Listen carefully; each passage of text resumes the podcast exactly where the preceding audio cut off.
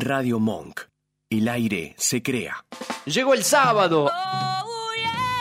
A disfrutarlo porque vino el fin de vamos. Ah, ¿ya vino? Hola, si me escucha, por favor. Sí, sí, ya vino. ¡Buenísimo! Vino el fin de. Sábados, de 10 a 12. Vino el fin de. En Radio Monk. www.radiomonk.com.ar Vino el fin de.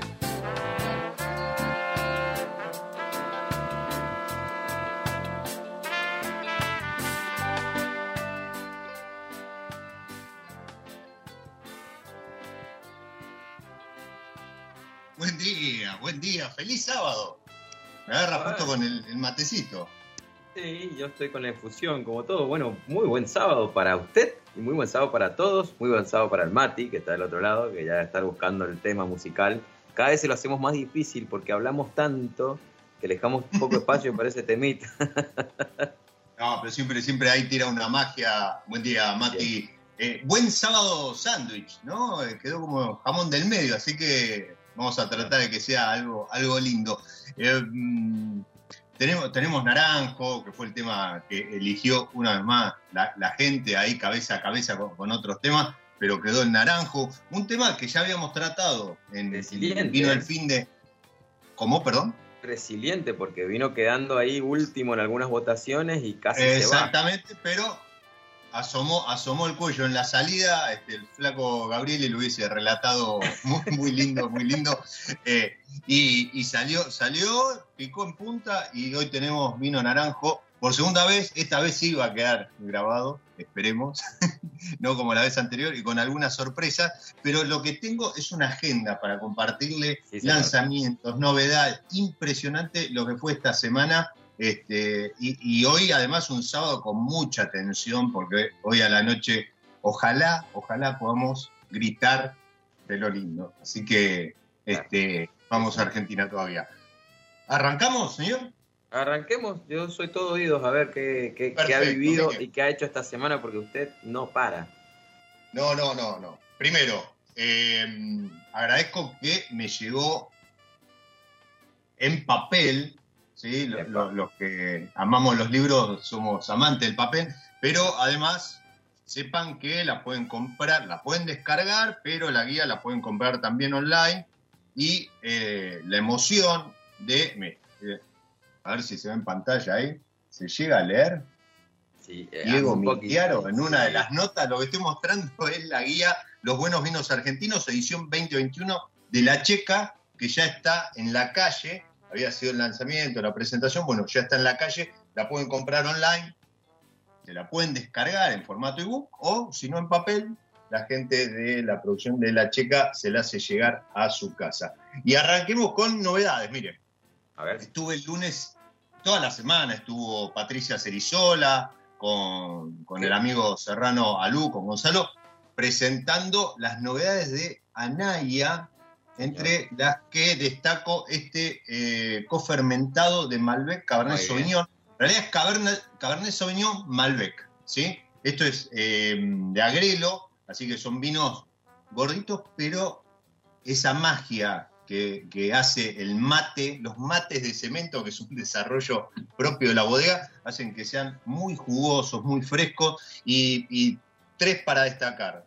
Eh, las novedades son este cofermentado, un gran assemblage, la nueva añada del rosado y un tinto de agrelo, que esta vez es 100% Malbec, pero va a ir rotando, pero destaco el rosado, que me gustó mucho, el 2020, este cofermentado con una complejidad, con unos sabores que van y vienen entre el Malbec, el Cabernet y, y- lo que aporta cada uno. Y eh, después hubo unas mini verticales de Gran Malbec y Gran Cabernet. Bueno, los Gran Cabernet, increíbles, nada que hacer con Agrelo ahí, ¿eh? Es impresionante Agrelo, la impronta. Agrelo de Tona. Agrelo de Tona. Bueno, Sí. eh, quien me siga en las redes sabe que hace dos semanas, tres semanas fui a visitarlo a, a- a la bodega directamente, a los chicos. Y, Exactamente. y con la ventaja productiva que estuve probando el 2021. No estuve probando. Estuve probando 2020 y 2021. Así que yo sé lo que se viene, ¿no? No, no puedo decir. Ahí ya hay mano, ahí ya hay mano neta de, eh, Gonzalo.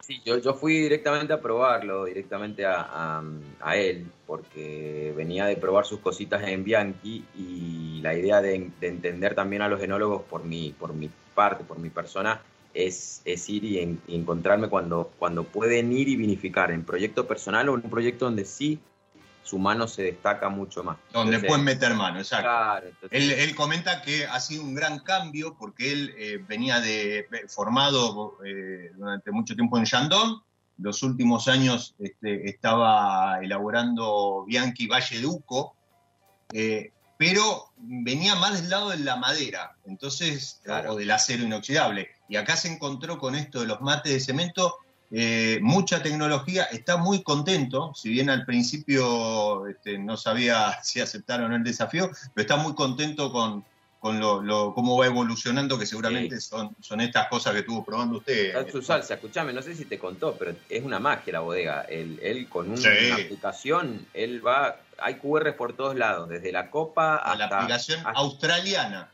Claro, australiana. Eso, es más, Vos te, ¿Mm? si, si, no te das cuenta, te ponen un QR en, en, la frente y te ponen el QR y le sale todas tus notas mientras vas probando. No, en realidad con el QR hace todo, hace magia, tiene una trazabilidad impresionante. Lo único que digo que agarrate, Catalina, Diego, Miliaro, porque hay una barrica de algo que no sé si lo van a sacar a la venta, que yo creo que sí, pero hay una barrica de algo que si lo llegan a sacar, eso va a ser un nicho del nicho del nicho para aquellos que amen eh, esas cosas específicas que salió muy, muy bien. Es más, fue con lo que yo me, me, vine admirado, no porque el otro no estuviera bien, estaba tremendo, inclusive probé un merlot por ahí dando vueltas que, y, y el cofermentado del 2021 también, impresionante, pero hubo algo especial ahí que me dejó como tildando, como diciendo, che, mira qué bien, acá hay algo distinto. Así que atentos a Naya, que se viene, se viene interesante. Anaya, Anaya fusiona dos, dos, grandes cosas. Mucha calidad en la uva, en el viñedo, ¿sí? Este, son viñedos de, distintas parcelas que, había este, preparado en su momento Chacana. Bueno, ellos terminaron comprando ahí un, unas hectáreas. Eh, es agrelo, hay mucho potencial de, zona, de lugar, pero además con mucha tecnología eh, del lado de bodega, eh, de bodega y de, de, control de viñedo, están trabajando con drones, con satélite, eh, limpian los, los, los, mates estos de, de, cemento con ozono. No, hay, hay, hay mucho laburo, eh, se vienen grandes cosas, ¿sí? sí Porque, a ver, uno espera, se espera que vengan grandes cosas, primero por lo que uno ya viene conociendo, por lo que usted está comentando de la 2021 y además por lo que es enólogo, lugar, tecnología en bodega va a estar muy lindo. Y, mm, y hablando de cosas nuevas, a ver, que me acercó la gente de eh, Nival Malbec. Uh -huh. Esto es San Rafael, ¿sí? Está elaborado y embotellado por eh, bodega Iacarini, ¿sí? Pero eh, ellos elaboran este 100% Malbec, lo tengo ahí para probar, así que seguramente en, en, en unos días suba ahí alguna apreciación en, en, redes, pero esto es un vino, Nival Malbec 2018, que en compra directa eh, lo consiguen 450 pesos, 500 pesos, eh, también laburan con, con, algunas vinotecas, algunos lugares, pero me parece que es desde la imagen, desde el concepto, es darle una vueltita de rosca a lo que es San Rafael, que siempre eh, como que no termina de remontar, ¿no? Este, como que viene carreteando pero no termina de despegar. Y, y, creo que también hay muy buen material genético en la zona, así Yo que, que hay, para tener en una buena una buena temática, Diego, como de repente sí. un, un, por ejemplo, Entre Ríos, con, con, poco tiempo y distancia ya clavó una IG, Trevelin también, y, y de repente San Rafael y el Este no eh, Exactamente. Yo creo que hay una, hay una, temática linda para hablar ahí, el por qué, ¿no? O sea, una temática que puede, por ahí podremos llegar a poner en algún momento en las votaciones y, y indagar un poco. Sí, sí totalmente, totalmente. Como la temática de, de, de, enólogos de bajo perfil no necesariamente tiene que ser para un solo sábado, puede ser un ciclo y podemos traerle exclusivamente a un enólogo y, y, así ir recopilando, si les gustó esa, pueden volver a elegir. Digo yo porque de, de repente Yacarini, y en esto que me toca con, todo el privilegio del mundo ser a veces juez de, los Bonarda, el Bonarda de Argentina, eh, Giacarini siempre ha estado en el top 5 y en su año en particular, en el 2017, salió supercampeón con doble medalla de oro, el Bonarda de Giacarini, que es un botellón grandote, pero impresionante el, producto. Yo creo que destaca muchísimo ese Bonarda, pero luego hay una bodega para conocer ahí, que hay varias bodegas para conocer en, San Rafael que no, no tenemos mucha idea. Que eso creo que se va a empezar a encargar Guille Corona con estos viajes pequeños que hace, cortitos, técnicos, de no de que sea el, el, abanderado, pero sí sus viajes hacen que tengamos en cuenta que las zonas y los suelos son, son para tener en cuenta, eh, para, para estar limpiando a ver qué pasa. Pero además, eh, vuelvo a insistir en algo, eh, tanto el este como lo que decíamos hace un rato de Agrelo y Primera Zona y, lo que es San Rafael, hay muy buen, y San Juan, no sé, porque me vino San Juan, pero y San Juan, eh, son lugares con muy buen material genético. ¿Qué quiero decir con esto? Tienen viñedos de, en muchos lugares de hasta 60, 80 años, ¿sí?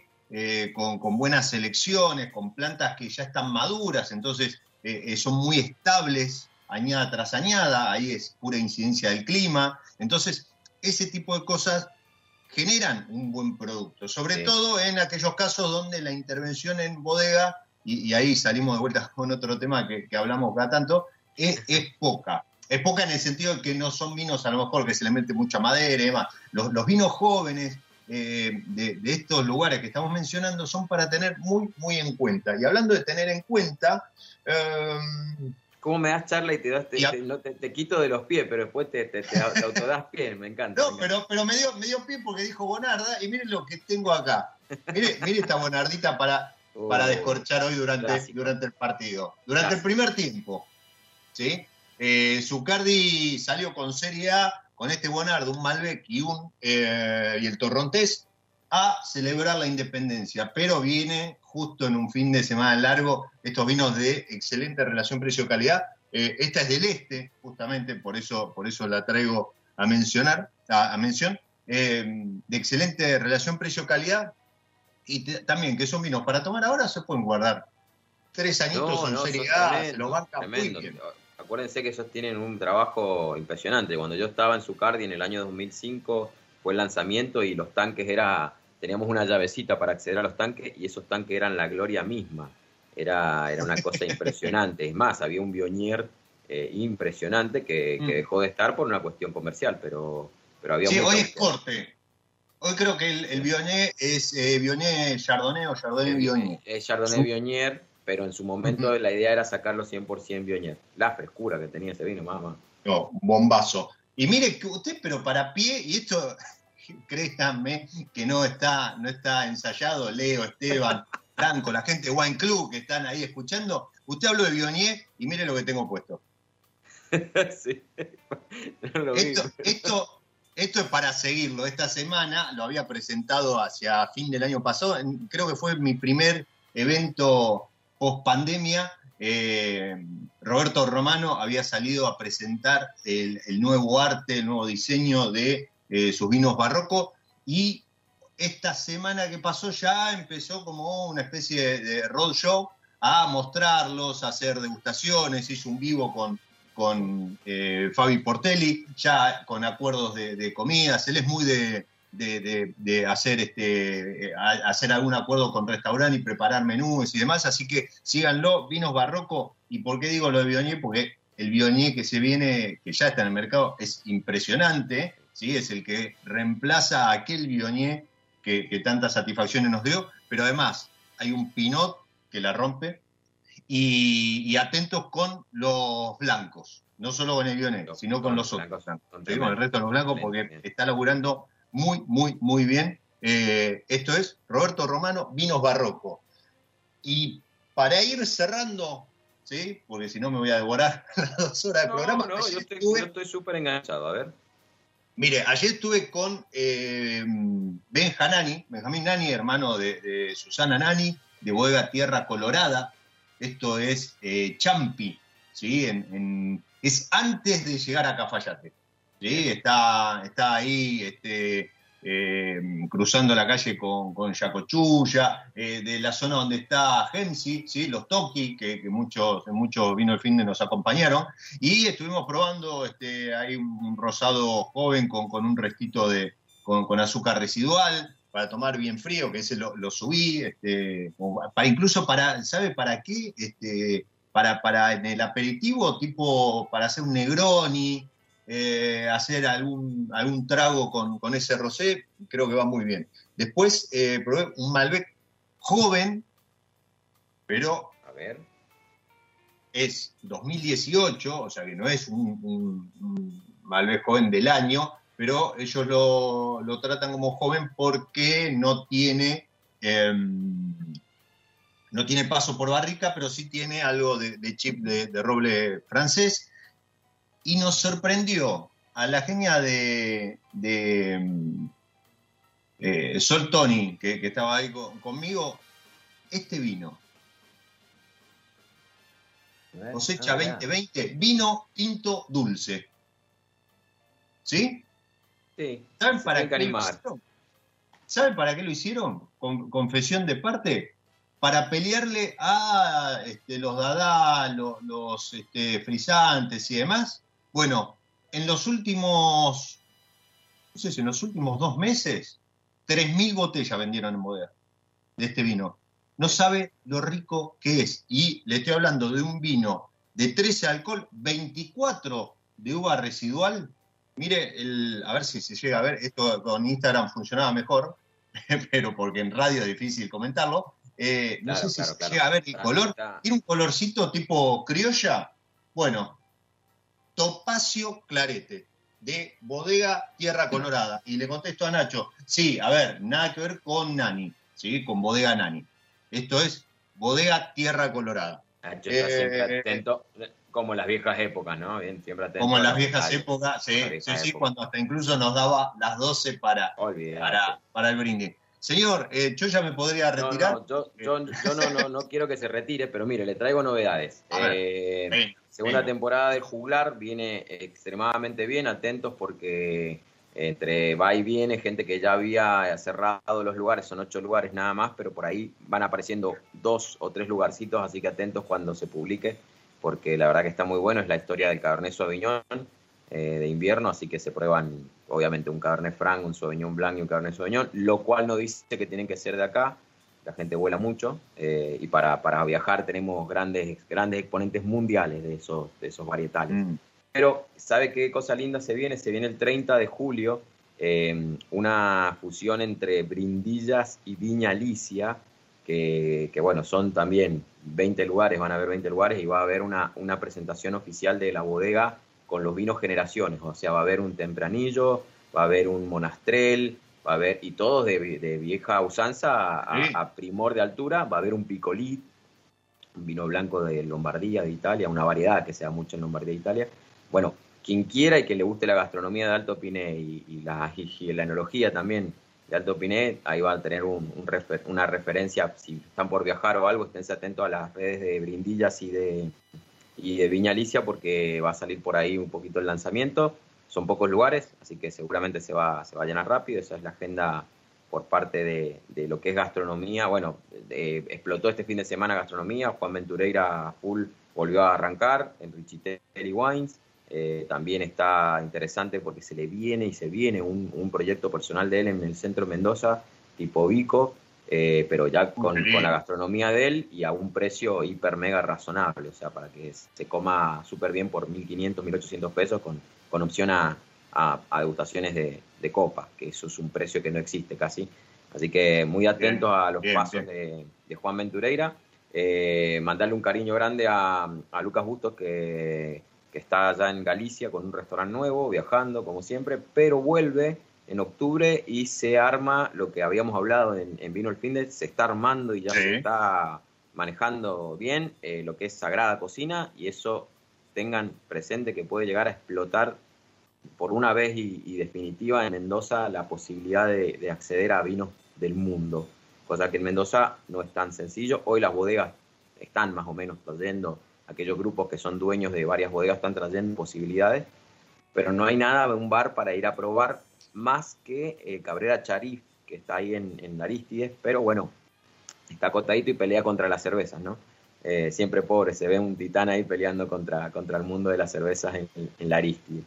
Eso es la agenda de, de Mendoza, muchos turistas se abren las bodegas con todos sus eh, portfolios de, de, gastronomía y experiencia, así que atentos que todo, todos están tirando, inclusive eh, hay algo muy lindo para, para, notificar, en la zona de las compuertas, eh, Duriguti accede al helicóptero, por ende se puede hacer visitas y, y se puede hacer un viaje en helicóptero. Algo estuvieron mostrando. Uh -huh. sí, y se vienen muy fuertes los globos aerostáticos, tanto en Junín, San Martín, auspiciados por, las, por, la, por los municipios, o sea que también bastante accesibles, y en la zona de, de primera zona, que, que, la verdad que está explotando mucho más que el Valleduco por la cercanía al centro y por el tema de, de, de esto de la pandemia, hace que todos los que se vengan acá automáticamente se acerquen lo más alto posible que hay dentro de cerca de Mendoza, que es la primera zona y sobre todo las compuertas, ¿no?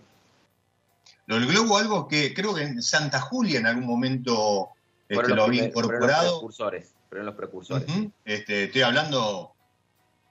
Uh, Cuando seis, yo trabajaba. años atrás. Oh, no, bueno, no, dos, no, 2006 se planificó y en el, la vendimia del 2007 ya se empezó a, a, gestar. Qué lindo, qué lindo, qué lindo. Eso es muy, muy, muy top. Eh, muy top en, en el sentido, primero por la altura del globo, pero, claro, claro, es, claro, son imágenes que uno muchas veces ve en fotos de otros lugares del mundo. O, este, o lo ves por un dron hoy, ¿viste? Lo ves por un dron, pero vivirlo en persona, escorchar y degustar arriba. Oye, oye. Los, este, los Kaiken hicieron una presentación. Sí, señor, eh, estamos por decirlo. En, en Globo, en Globo no, este, cuando presentaban el Indómito. Todos están top, tan, tan top, que hasta la entrevista que tenemos en este particular momento también es súper top. Sí, deme un, un, minutito, chivo personal, por la parte que me dio el pie. Habló de vinos importados y demás. Con eso charlamos con Aldo Graciani mm. en el programa de esta semana que pasó, que estuvo presentando también en su tienda. Eh, ya está subido el audio, no hice el posteo, pero los que tienen Spotify y están suscriptos ya les debe haber llegado la notificación de un nuevo eh, capítulo. Y la semana que viene, el martes, ya dentro de tres días, nos visita Gaby Zimmer, quien fuera embajadora de Vinos de Uruguay, para hablar de vinos de Uruguay, para hablar de todo el laburo que estuvo haciendo con Timatkin, para hablar de nuevos estilos, ¿sí? nuevas, nuevas cositas que se vienen en Uruguay, eso va a ser el martes. Y mencionó Cabernet Franc, Cabernet Sauvignon y Sauvignon Blanc, tres variedades de las que hablé en la editorial del News que salió ayer. ¿sí? sí ¿Por qué? Porque ¿qué tienen en común estos tres, junto con el Merlot, el Malbec incluso y el Carmener? Las famosas piracinas. Nada. Vayan a news.miladob.com y ahí se van a enterar de por qué me molestan tanto las piracinas ah, en, lo, en, lo, personal. En lo Pero personal, bueno, nada, es otro tema. Es lo personal, exactamente. Eh, ya le damos pie a nuestro invitado. Antes, tienen todavía un par de horitas para participar del sorteo en Buenos Aires. En, en Buenos Aires. Todavía no salió por un par de botellitas de, eh, lo tengo por ahí, creo. Yo manoteo, manoteo y saco eh, de Federico, Federico López Querés, contestan la pregunta y pasan a formar parte del sorteo de dos botellas de Federico López en Cava. Lo, lo propio estará haciendo mi coequiper en los próximos días, en la semana, y, y, también sorteando para la gente de Mendoza, de Mendoza. un par de botellas.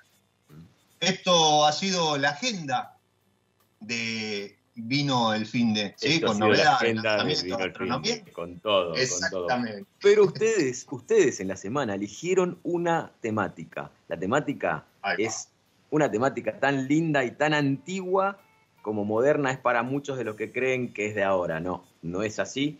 Y por ende nosotros que no queremos ser menos y queremos ir a, a las fuentes de quienes hoy desarrollan y elaboran este tipo de bebidas, nos contactamos con el señor Germán Macera, de su proyecto gran, premiado y reconocido proyecto Libera. Y lo tenemos ahora en línea para hablar un poquito de esa malvasía que no es un blanco eh, tradicional, sino que el estilo de vinificación que eligió Germacera ha sido un poquito esta, esta, esta fuerza. Vamos a escucharlo a él, me parece, que es el que sabe cómo se hace bien ese vino, ¿no? Ger, ¿andás por ahí? Hola, ah, Matt y Diego, ¿cómo están? ¿Cómo anda, estimado? ¿Cómo le va? Contento de, de ser parte del programa de ustedes y de la invitación, la verdad que un placer, los admiro a cada uno en lo que hace. Eh, muchas gracias, muchas gracias. Eh, es mutua la admiración, porque la verdad que venís trabajando hace mucho, este, con, distintos proyectos, pero con, escala humana eh, pusiste toda tu, impronta, tu, eh, tu, tu, firma en, en, traernos, no digo a nosotros, a Mati a mí, sino al mercado, al consumidor, cosas nuevas como, a ver, eh, un Cabernet Sauvignon que la rompió por estilo, porque se despega un poco del de, de, de Cabernet Sauvignon que uno tiene a lo mejor en, en el imaginario popular, por un bequiñol premiado internacionalmente, reconocido internacionalmente, y por esta malvasía que no solo rescatás una variedad poco conocida por nosotros, ¿sí? pero además le das una vuelta de rosca y la presentás en, la vinificás en naranjo. ¿Cómo, ¿Cómo, es eso? Porque yo creo que el día de hoy todavía hay gente que escucha vino naranjo y se piensa que está hecho de naranjas. Eh, y, y, y, creo que sí. hace bien porque es poco lo que se comunica, ¿no? Es como que todavía el vino naranjo está muy ahí en un nicho del, del friki, del, del, del, wine lover este, tenaz y buscador, pero la realidad es que, al menos con Matt lo hemos charlado, ha dejado de ser una moda, ¿no? Y hoy es un estilo, una opción más. ¿Cómo, cómo lo ves vos desde de esa malvasía, desde el laburo que venís haciendo? Sí, bueno, yo creo que para mí, bueno, ese sin duda es un vino al que, al que quiero muchísimo, al que, al que nos dio la posibilidad de, de asomar la cabeza en una industria tan competitiva y, y, con tantas, tantas marcas y tanto capital extranjero y difícil salir, ¿no? Y mostrarse y presentar algo distinto. Yo siempre digo que, que tuve la suerte de estar en grandes bodegas, eh, haciendo vino y, y formándome y digo, cuando empiece mi proyecto personal, voy a ser el mejor Malbec de Argentina. Y empecé con un vino naranjo de uva malvasía sin filtrar. Eh, eh, así que fue como el foco de la búsqueda cambió cuando empecé mi proyecto. Dije, bueno, ¿cómo, ¿qué hacer no? de, de, de algo distinto? Pero, pero no que fuera algo como una moda o algo que, que subiera y bajara como en un, en un mismo momento, digamos algo que se algo distinto pero que se convirtiera en, en, en nada en un clásico o en, una opción más. Y, bueno y así nació. La verdad es que mm, al cabo de los años he ido teniendo mucha más información por, por, buscar por, por, entender por conocer de qué es lo que significa un, vino naranjo de la que tenía en ese momento cuando empezamos en el año 2016 a hacer este este vino de, de uva malvasía eh, así que bueno, esto surge de una pequeña parcelita de aquí de Tupungato, que es muy linda porque es una viña que tiene 98 años y fue traída por inmigrantes extranjeros que, que, que perdón, gracias perdón, a la, porque, la intuición. Disculpame, te interrumpo. Eh, primero, para los que están escuchando, sepan entender, él acaba de decir, aquí en Tupungato hay un delay con, con la comunicación, así que este, no, no es que se entrecorta, ¿sí? Estén atentos a eso. Pero además, recién hablábamos de material genético, eh, vuelvo a remarcar lo que acaba de decir, una viña de 98 años, ¿sí? Hoy en Argentina tenemos esos pequeños lujos que gente como Germacera salen a buscar. Ahora sí, poder, de malvasía no, además. Y es muy lindo, eh, Diego, además. porque mm, esa, esa viña la, la, trajeron inmigrantes españoles, italianos que, que, que se instalaron aquí en el Valle de Uco y un poco por sentir y por intuición de qué es lo que este lugar les mostraba y les ofrecía, fueron trayendo las, la, trayendo las variedades que, que, ellos tenían plantadas en su, en su pueblo originario. Entonces yo digo que son variedades no convencionales hoy, pero en realidad en su momento o, o al día de hoy está plantada en el Valle de Uco muchísimo antes que muchas viñas de Malbec, así que digo siempre que el día que la ONU me atiende el teléfono, todas mis viñas raras son viñas patrimoniales. eh, qué lindo eso, qué lindo eso. así que, así que bueno, así surgió. Y, y sin ir, digamos, al origen de los vinos naranjos que, que podemos, podemos charlar y, y hay como también bastante información yo creo que sobre todo son vinos como muy nobles, ¿no es cierto? En este caso yo no, no era la búsqueda de hacer un vino naranjo, en este caso era la, el grito interno de un productor que quería ser independiente, en mi caso, y hacer algo distinto para realmente poder eh, convertir una ilusión en una realidad, porque no teníamos capital de inversión, sino que esa ilusión de ser vino nada más y poder... Eh, hacerlo, embotellarlo y venderlo y vivir de esto que, amamos y nos apasiona. Entonces eh, surgió como eso, como algo distinto. Yo estaba caminando esta zona aquí con el productor del, del Zampal, que es el Valle Bajo, yo le llamo dentro del Valle Duco. y, y, veo estas viñas, estas 19 hileras de, de, viñas viejas, que cada planta es un individuo, cada planta es un museo hermoso. Y mm, le pregunto, le digo, ¿qué es eso? ¿Nunca viste racimo, eh, Luis? Le digo, ¿de qué se trata? Eh, entonces me dice, ¿cómo? Dice, ¿qué, ¿qué, se trata? Vos sos el que ha estudiado, el que tenés que saber qué es esto. Le digo, Luis, no tengo ni puta idea qué es esto. Decime vos. Entonces me, me dice, esto lo trajimos por mi bisabuelo que llegó a la primera generación y es Malvasía, de España. No sabemos exactamente de dónde viene, pero muy cercano a las malvasías de Candia, malvasías aromáticas del Penedés. Eh, entonces me dice, toda esta finca era malvasía, pero como después vino el boom del Malbec y tuvimos que plantar Malbec, porque la malvasía no se la vendíamos a nadie, arrancamos y dejamos solo 19 hileras en, eh, representación a los, a, los originarios de nuestras familias que llegaron acá. Y es el vino que hacemos para la casa y a veces años que se nos pica, años que no, hay años que, entonces le dije que lo quería hacer y bueno, así arrancó. Pero era tan poquita uva que me costó tanto conseguirla, comprarla, hacerlo. La, probaba la uva y un granito de uva era como un picaflor, casi que explotaba de sabores, ¿viste? Y, bueno, y me daba vuelta eso, pero sí una viña vieja bastante mm, como abandonada, entonces una uva que, que estaba puesta bajo el sol, se quemaba un poquito. Entonces digo, bueno, vamos a hacer eso. No, la lectura era muy, muy, muy intuitiva. Era eh, esto un blanco no, no, no creo porque la uva es grande, es muy aromática. Eh, aparte que si hago un blanco voy a prensar y seguramente me quede corto porque capaz que el corazón del vino esté en las pieles y también si, si lo crío con las pieles capaz que saque un puñadito de botellitas más, que para ese entonces era importante, porque era todo lo que yo tenía, era como un pleno al rojo, entonces era la única apuesta que podía hacer. Eh, y así surgió este vino que, bueno, despalillamos, también yo trabajé, soy familia y todo del Mati Michelini, que como saben fue el que empezó en el año 2011 haciendo estos vinos en Argentina de esta categoría. Eh, que como sabe, bueno, vinos naranjos, una categoría más de vino, como si fuese rosado, tinto o blanco.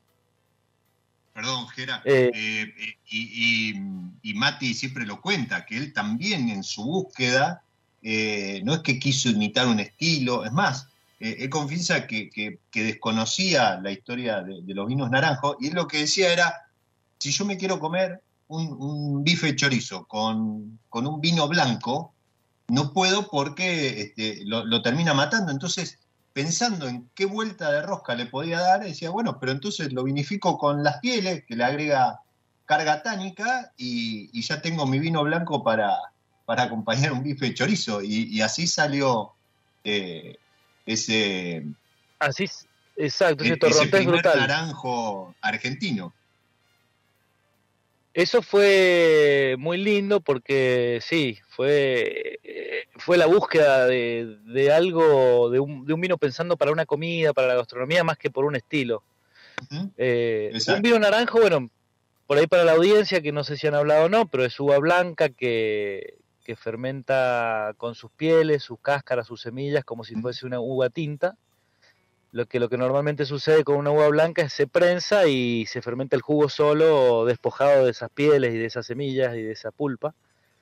Entonces, eh, al cabo de la, de la vinificación, algunos van obteniendo tonalidades más anaranjadas, algunos no tanto. Esos son de más detalles. Pero lo del Mati fue, fue eso, y un vino súper, absolutamente brutal, como indica su nombre, en ese entonces. Después se ha ido afinando el vino. Pero fue un vino pensando para la gastronomía. Y en este caso mío fue... Que también el tuyo se ha ido afinando por, por la cuestión de lo que contás vos inicialmente. También tu, tu, tu aprender a través, aprender junto a la variedad y aprender junto al estilo, ¿no? Absolutamente, Matt, sí, sí. Bueno, primero que yo, no sé, yo digo, yo, nosotros somos como una familia, productores de, de, de, tierra adentro, de los pies sobre la tierra, como quieras llamarlo. Vivimos muy cerca de, nuestros, nuestras viñas y, bueno, las presentamos caminándolas, no, por ahí no, no, las podemos presentar en globo, pero, pero las presentamos caminándolas por hilera a hilera. Y, y, eso, y eso es muy bonito porque estar tan cerca nos hace ir cada año entendiendo más, ¿no? Nuestro lugar, nuestra, nuestra viña. Y digo siempre yo que nos hace ver como desde el vuelo de la mariposa hasta aprender a leer año a año eh, cómo enfrento una añada fría, una añada caliente, una añada lluviosa, ¿viste? Vas cada vez más tomando decisiones con más información, lo que hace que eso se vea repercutido en vino y vayan afinando. Em, justo el año que me elegí para arrancar con el vino naranjo fue un año lluvioso, que fue el 2016, mm. en un año donde, en un lugar donde los suelos son profundos, son suelos que no, no, no drenan el agua, entonces la uva tiene una tendencia como a podrirse. Eh, así que cosechamos muy temprano un vino con 10, 10 grados y medio de alcohol.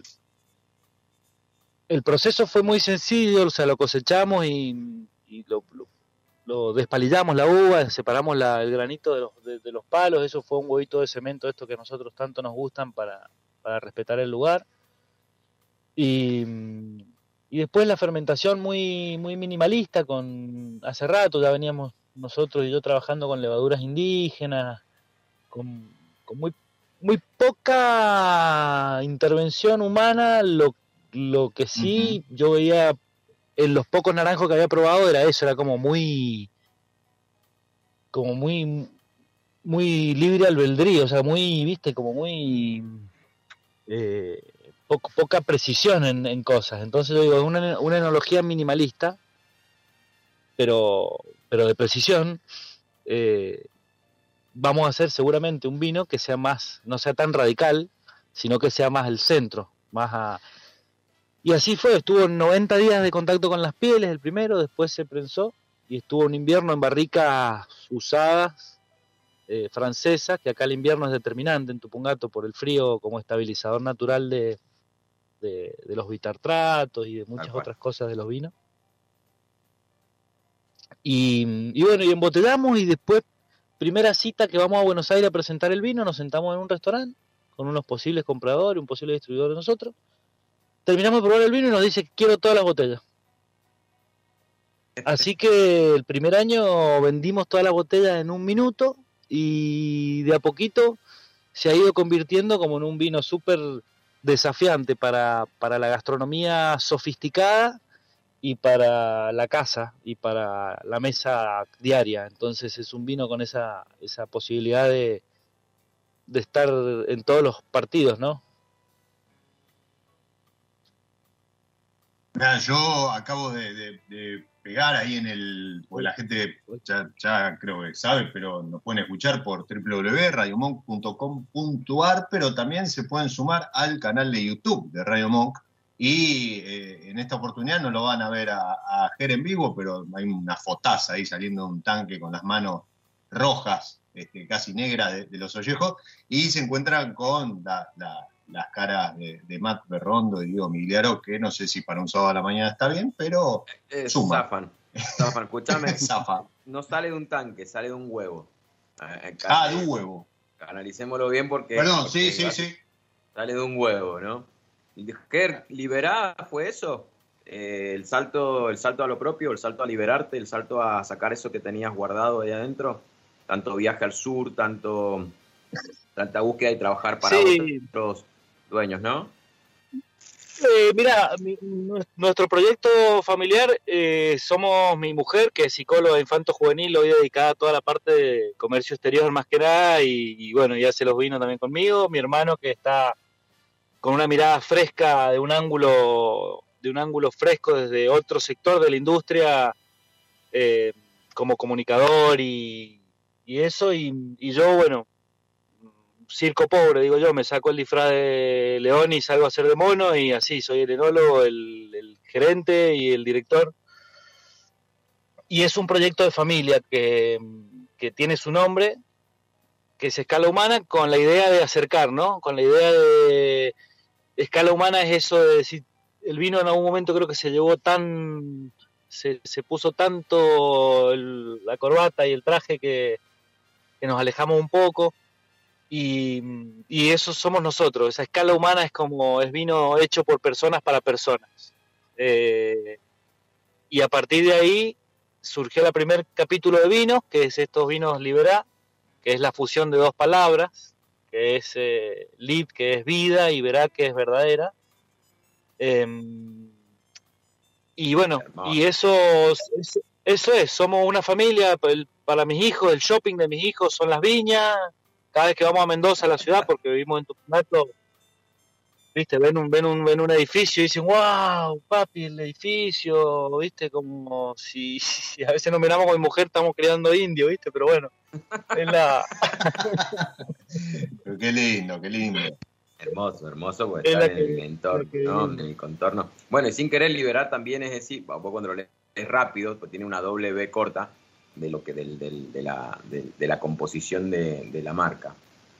Yo tuve la, la- gracia y la, y la dicha de conocerlo a Jere en un grupo muy bonito que se juntaba cada tanto a probar muchos vinos y a, y a disfrutar la algarabía de, de- de- de la- de esto que es, que es una industria muy, muy linda, ¿no? De que el vino une, bueno, en esos, en esos pequeños grupos cuando se arman y se mantienen o, o se, se- se genera esta, esta fusión, se nota muchísimo. Y yo tuve la chance de probar el Malbec y el Malvasía inicialmente, allá en, lo presentó el GER en, en Prímula.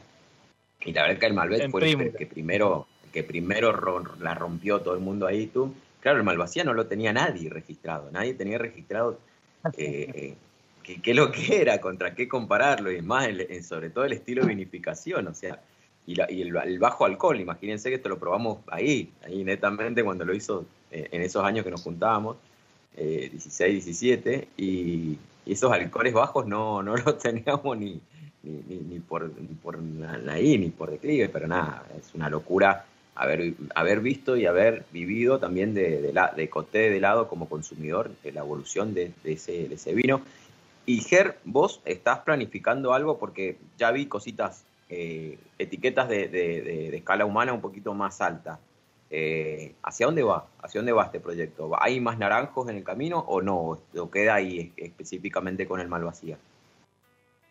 No, nosotros a medida que vamos caminando, uno por ahí yo es un bagaje en la industria grande, por suerte y por elección, muy muy muy bonito los lugares donde estuve, pero cuando uno tiene que empezar con algo propio, su proyecto propio, creo que es, empezar de nuevo. Y en ese eh, tiempo que llevamos de proyecto personal, eh, vamos madurando, nos vamos repensando, como dice mi hermano, es eh, pasamos la infancia, después estamos ahí medio que saliendo de la pubertad, nos empezaron a salir pelos donde no sabíamos que nos iban a salir pelos y, y, y en esa idea nos hemos dado cuenta que Liberá arrancó como vinos de variedades raras o estilos raros y de repente estábamos rescatando viñas patrimoniales, de repente estábamos explorando los lugares que no son los más eh, los más ah, de moda hoy o más ah, renombrados. Y entonces empezamos a llamarle que estábamos haciendo vinos del Valle Bajo. Liberá hoy representa eso, vinos del Valle Bajo, donde son suelos profundos, donde se instalaron los inmigrantes por el descenso del agua de la cordillera, eh, donde se plantaban eh, frutales, hortalizas, son vinos más aéreos, vinos más de trago largo, más frutados.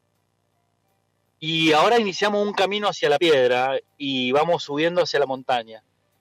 Nos detuvimos en el Peral, que es el lugar donde, donde vivimos, y en el Peral estamos haciendo un semillón y un Malbec, que son dos variedades clásicas argentinas, para nosotros como mostraron, muestran y, y mostrarán nuestro mejor antecedente en, vino como productor mundial. Son dos viñas históricas y es un terruño de transición, donde ya empieza la piedra esta que vemos llegando a la montaña, es un lugar muy frío, y ahí eh, en ese aprender a caminar nace una nueva línea de vino que se llama Credo, Credo haciendo alusión un poco a nuestro nada, nuestra teoría sobre las cosas, nuestra manera de mirar, de ver, de, de sentir, nuestras seguridades.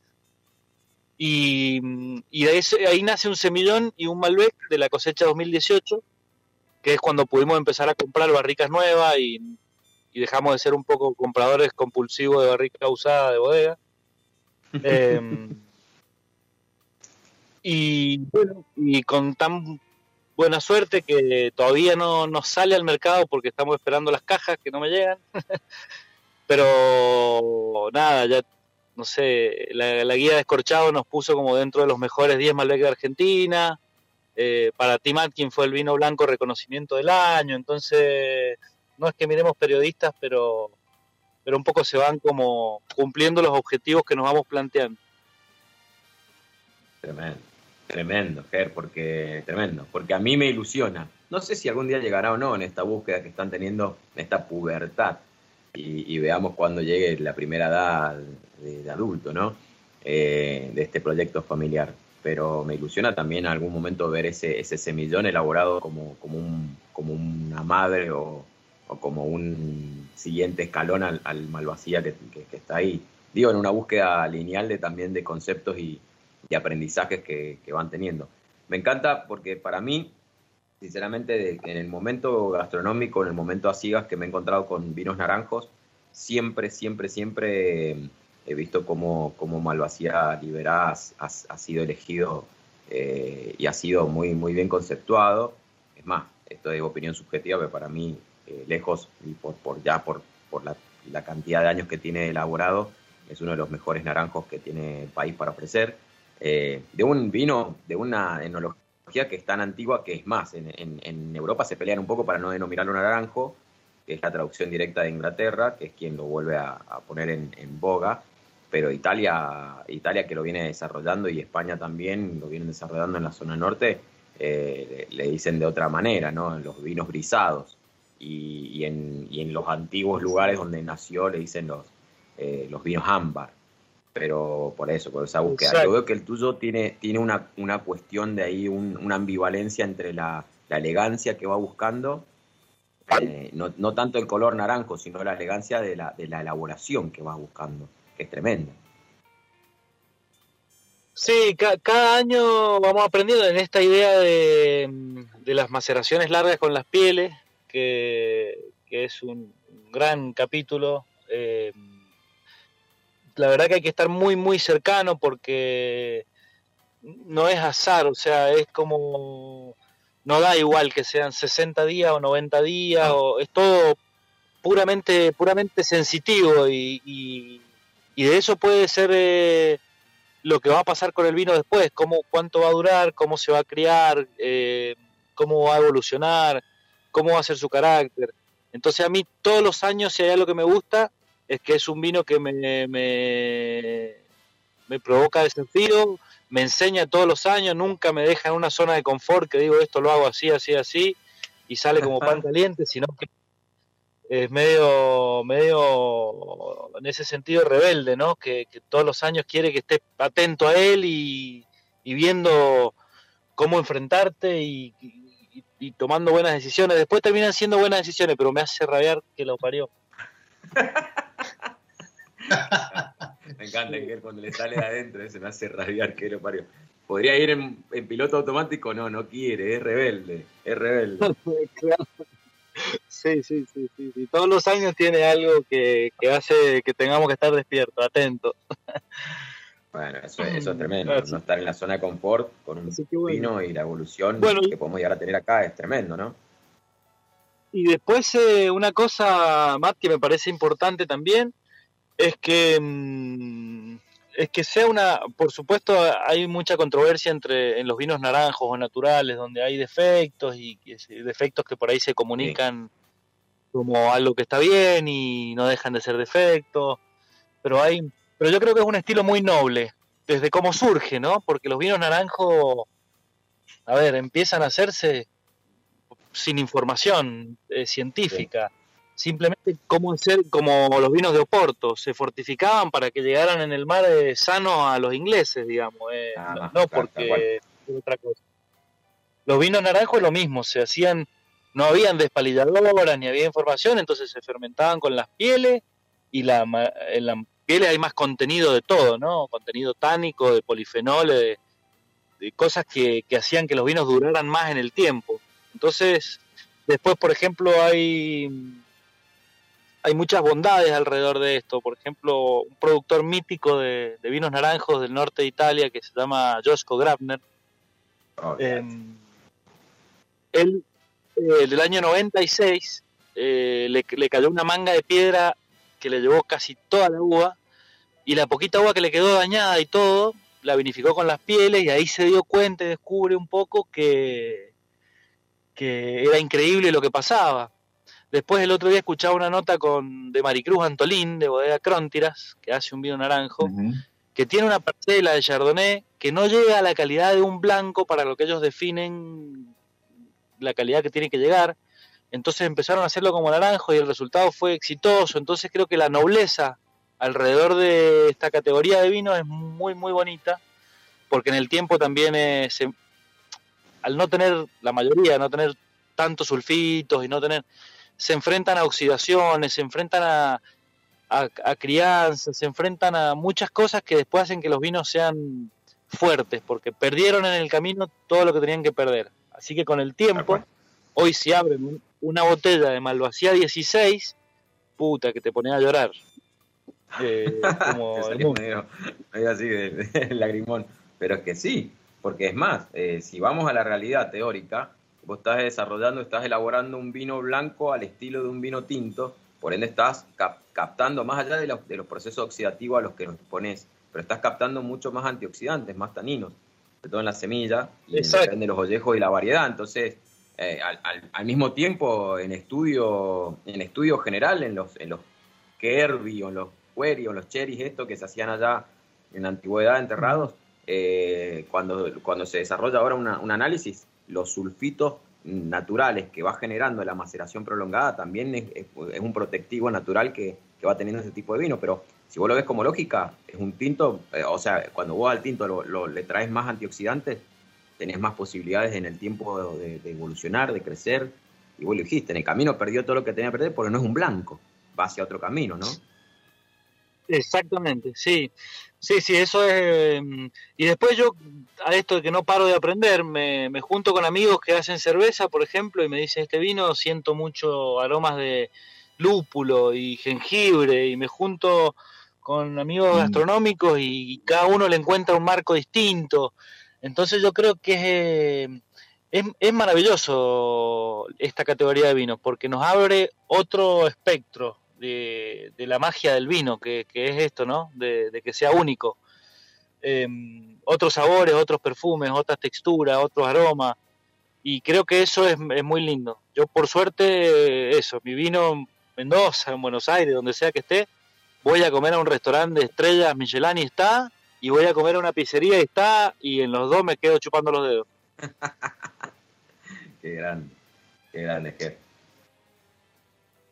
Qué lindo, qué lindo lo que cuenta. Y ustedes fíjense, yo para ponerlo rápidamente en contexto y, despedirlo a, Ger, em, bueno, yo había pegado ahí un link eh, de un seminario en el que estuve y, se descorchó el 2016 de, Liberá y, muchas primeras añadas de naranjos argentinos, eh, el 2 kilómetros, piel y hueso, eh, el primero de Roca Madre.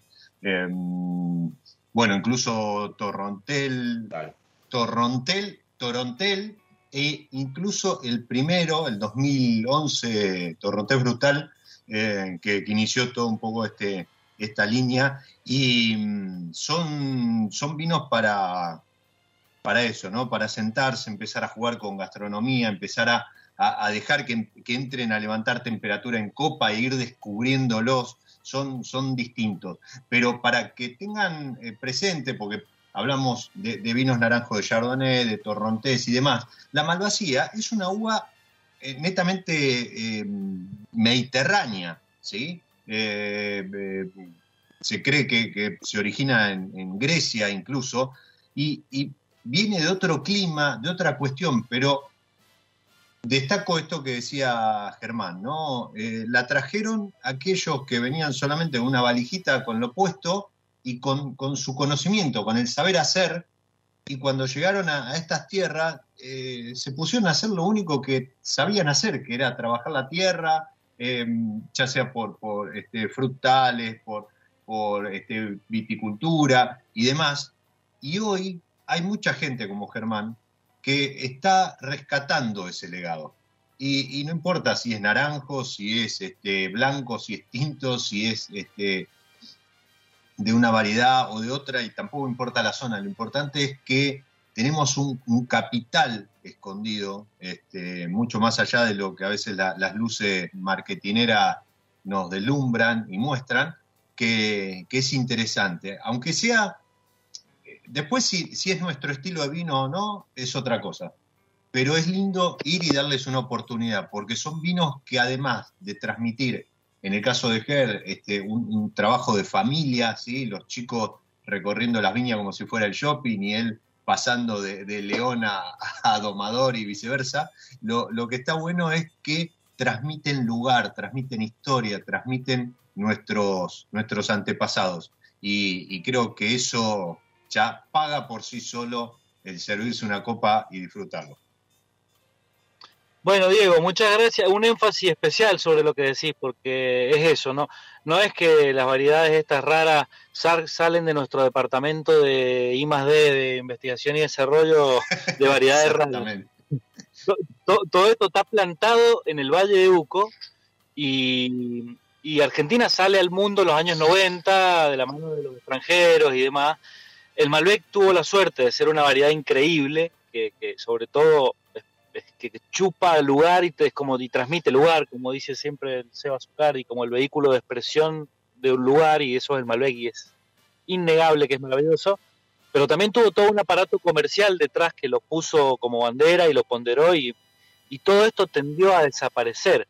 Así que para mí sentirme que, que puedo poner un granito de arena alrededor de, estas viñas que vamos buscando y rescatando, creo que también, eh, nada, es como amplificar un, un, mensaje en extinción y eso la verdad que nos hace todos los días levantarnos e ir cada vez con más garra a enfrentar los desafíos. Eso está bueno y desde este lado se te agradece. Yo voy a, en este momento, destapar con, tapa rosca un naranjo de Casa de Uco, el salvaje que elabora ahí eh, Bisole para brindar con vos a la distancia por esta, por, esta recuperación, este rescate que están haciendo de zonas como el Zampal, como el Peral. Ahí lo tengo a, Andrés Galván este, comentando que es una zona increíble para los semillones. Este, hablé con, con este, con, ah, con Pablito, con, los chicos de, Soberanía, que también están, están buscando ahí cosas para, para rescatar y, mostrar, y, está muy bueno lo que hacen, porque al final el, que termina ganando es el consumidor y la industria, y eso se, valora. Así que brindo por vos, te agradezco, este, te agradecemos junto con Yo también voy a escorchar así, pruebo el primero vino de la mañana. Salud. Uy, qué lindo color. Ese es ahora nos vas a contar qué es. Eh, te agradecemos que, te hayas conectado, que nos hayas contado un poco de, tu historia, de la historia de Liberá y de la historia de, este Malvasía, Germán. Bueno chicos, Diego, Matt, muchas gracias, eh, buen fin de semana para todos y, gracias por la invitación. Abrazo grande. placer, abrazo grande Ger, placer tenerte, aparte. Abrazo grande, enorme. Dedicado, qué genio Ger. Bueno, eh, rescatar rescatar algo que rescató la familia por una cuestión de corazón, porque la familia no, no, no sacó ni cambió esos 19, esas 19 hileras porque era, era raíz. si no hubiese sido raíz y hubiese sido netamente comercial, desaparece. Como hay muchas variedades que han desaparecido de esta manera al no estar en el corazón romántico. Eh, muchos vinos naranjos para probar, es una cuestión de que ya están para quedarse, tener en cuenta que somos muy incipientes con los naranjos, los más antiguos son del 2011, pero ya nos da un, poco de carga de, para ver hacia dónde van las evoluciones de estos vinos, ¿no? Y como dice Aiger, en, en Italia eh, fuertemente y en el norte de España se están haciendo estos vinos blancos para guarda, no es para consumo inmediato. Tengamos en cuenta que hay otro concepto, ¿eh? Eh, acá. Estamos hablando como si fuera un reserva, un gran reserva de un tinto. Entonces, eh, que sería, sería un blanco, gran reserva, gran reserva, pero como el simple hecho de, tener esta, este color distintivo lo hace cambiar el, nombre. Vuelvo a repetir, eh, brisado o la, la, brisa en España, en Italia se le denomina, mira qué lindo color, se le denomina al, al ollejo, a un ollejo más sutil, a un ollejo, a una piel es una de las de los sinonimias del nombre brisado, por eso también le dicen vino brisado. Mira, ahí tenés más. ¿Piel y hueso es eso? Sí, piel y hueso. Este es, esta es la cuarta, la cuarta añada de este naranjo, pero esto, esto es un poco lo que menciona, lo que estoy mostrando en, pantalla. Recién mostraba el color del salvaje, de Casa de Duco. Esto es piel y hueso, ¿sí? familia Bartolomé, que, tiene todavía unas borras. ¿sí? Esto en, en, la evolución, en la guarda, le sigue aportando eh, complejidad al vino, que ya de por sí es un vino complejo. complejo no, no, no referido a, difícil o que hay que entenderlo o que hay que estudiar para tomarlo. Complejo en el sentido de la, variedad de, aromas que, entrega, ¿sí? la variedad de sabores que, va, la boca, claro, mostrando.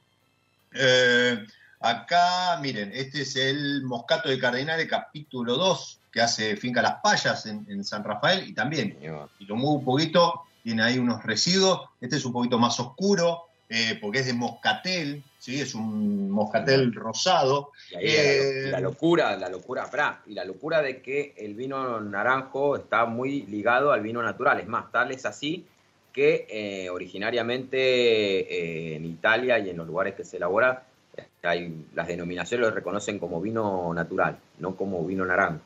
¿Por qué? Porque casi el 90% se desarrollan y se elaboran, como dice Ger, con, muy poco aditivo enológico externo. ¿Bien? Mirá, uy, pará, pará, pará, vos habías publicado algo al respecto de esa botellita. Exactamente, este es un Chardonnay de la gente de Lorange que siempre nos sorprende, Ernesto Catena, con estas botellitas. Em, primero quiero decir algo, todos estos vinos naranjos y, más, hay, hay uno del Tano Franceschini eh, el, el creo que se llama, eh, todos estos vinos naranjos y muchos otros, como siempre, lo, pueden conseguir en ¿dónde? Si te interesa la salud y el medio ambiente, te va a interesar lo que tiene verde vino para vos. Hoy, puntualmente naranjo. Aparte está, está loco de remate. Andrés metió ahí un sale con un 30%, creo que no queda nada, pero yo me metería en verdevino.com.ar para ver, capaz que consigo algún kit, alguna, cajita este, ahí con, un muy buen descuento, porque él se especializa en vinos naturales, justamente, vinos orgánicos, biodinámicos, ¿sí? Y de vuelta, verdevino.com.ar, arroba verdevino, ¿sí? Y si no, al WhatsApp 3045 4107, más 54 911 3045 4107, envía a todo el país sin cargo. Y el que me diga, esto es para Buenos Aires, lo, siento, Matt, este, seguramente vas a estar jugando este, próximamente desde Mendoza. El que en el chat, miren, lo vamos a hacerlo al aire. El, que en el chat de Vino el Fin de, ahí en el canal de Radio Monk en YouTube, diga rápidamente, ¿qué es un choique? Que es el nombre de este, de este Chardonnay naranjo. ¿Qué es un choique? Se lleva esta botellita, entrega en cava. ¿Qué es un choique? ¿Sí? Choique. Contesten ahí en el chat y se llevan una botellita de choique, justamente un naranjo de Chardonnay que está muy, pero muy, muy rico. La el único, le encontré defecto, el tamaño de la botella. ¿sí? Así que el, que el que esté ahí escuchando, googleen si quieren, tienen tiempo, tienen esa posibilidad, pero respondan, ¿qué es un choique? Y se llevan esa botellita de naranjo y si pierden porque llegaron tarde para la respuesta, bueno, ese y todos los que mostré los pueden conseguir en verde vino.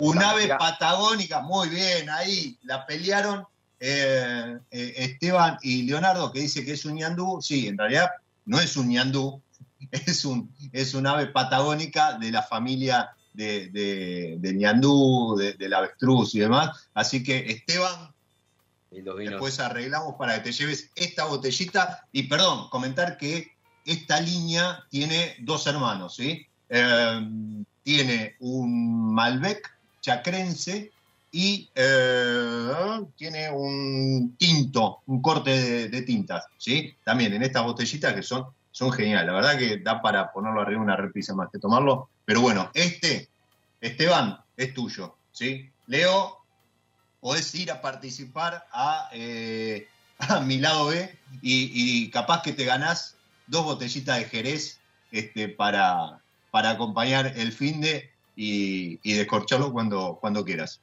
Hablando de novedades, tengan en cuenta también que en Naranjo se viene el, Gruner Beltriner de, de, Alpamanta, en Naranjo, en estilo Naranjo, muy presente este Todavía no hay lanzamiento nada, pero bueno, quien vive en Mendoza tiene privilegios de haberlo probado antes que nadie. Eh, y más porque se, desarrollaron este año y está tremendo. Tengan en cuenta que está tremendo. Eh, hay un naranjo que es de un muy buen precio y calidad que lo desarrolló el señor Pablo Bacín, lo conozco porque lo desarrolló el señor Pablo Bacín, en Estrella de los Andes, que es Bonnie and Clyde. Bien. Y ahora salen al mercado dentro de nada con la Tarico Wines, también bajo la asesoría de don, de, don Pablo Bacín, un naranjo que la va a romper porque ya viene también el conocimiento de, la elaboración de estos naranjos. Así que, y todo muy relacionado a estas uvas como la moscatel o uvas eh, bien, bien aromáticas. Entonces, y a entender que son pieles más gruesas, estas uvas las criollas y, y, las aromáticas o las moscateles son pieles más gruesas, así que hay mucho para extraer y para jugar. Así que atentos también a todo lo que se puede venir en, vino naranjo. ¿eh? Sí, eso te iba a decir. Ahí, por ejemplo, el que también está laburando, es un especialista en blancos y, ya está laburando, asesorando y demás, bueno, es el Tano Franceschini que mencionaba este sparring, que es de Pedro Jiménez, Pedro G, que también otra, otra de, de estas uvas este, histórica nuestra, como el, semillón, eh, y, hablaba de la moscatel recién y demás. En el caso mío, transitando. En el caso mío, antes de nada, lanzamiento de Marilyn 13 Cles, semillón de naranjo, una locura porque es súper elegante y el color que tiene es por la maceración. es impresionante eso. Con las pepitas, o sea, las pieles, pero las pepitas. Fíjense el color que desarrolla este ámbar, el verdadero ámbar, ¿bien? Es un vino con una de las narices ni les cuento los los, los huesos de, fruta estos vinos... tremenda, tremenda, pero la boca, ¿sabes qué? La estoy mareando con un membrillo casero y va como piña. Para, para los que estén viendo en cámara, este, ahí en el canal de, YouTube de, de Radio bueno, acaba de decir de, dilucidar qué es lo que estaba haciendo, yo lo, veo, estoy babeando, porque lo, veía cortar y comer y demás, pero es esa, ese tipo de combinación con quesillo, este, incluso para gastronomía, para lo que es achuras, para lo que es achuras, bueno, esto ya lo hemos conversado, para lo que es achuras los naranjos van como trompada, ¿por qué? Porque tienen la acidez del blanco, pero además tienen toda esa estructura tánica que ayuda a remover la grasa y acompañar, y en cuanto a carga aromática, imagínense que estamos hablando de eh, uvas que son netamente aromáticas, pero además se le agrega toda la complejidad terpénica de lo que agrega la, piel, el ollejo. Bueno, nada, una explosión de, sabor. Em, y lo que iba a decir es que hoy ya llevamos, sacando la excepción del torrontés brutal del 2011, pero la mayoría de los naranjos salieron en el 2016, 2017, con lo cual ya estamos transitando cinco años de experimentar en la industria en general eh, con este tipo de eh, elaboración. Entonces ya empiezan a salir cosas no tan brutales, no tan salvajes como eran en un principio, sino más sutiles, más elegantes, y demás. Así que es para, para aprovechar. Como decía hace un rato, son vinos para darle una oportunidad. Después, si te gustan o no, eh, ya es una decisión de, de- de tu paladar más que tuya, pero, pero está, está bueno, está bueno este, acompañarlo. Así que, bien, ahí Esteban Lartigue corría con ventaja para responder lo que es un choique, porque parece ser que tuvo un, un encuentro cercano, Ganó. no sé de qué tipo, en, en Neuquén con, con algunos choiques, así que por eso, por eso también pudo responder fácilmente. Señor, siendo las 11 y 10, Sí. creo, creo que nos llamaron a mostrador, sí, nos llamaron a mostrador para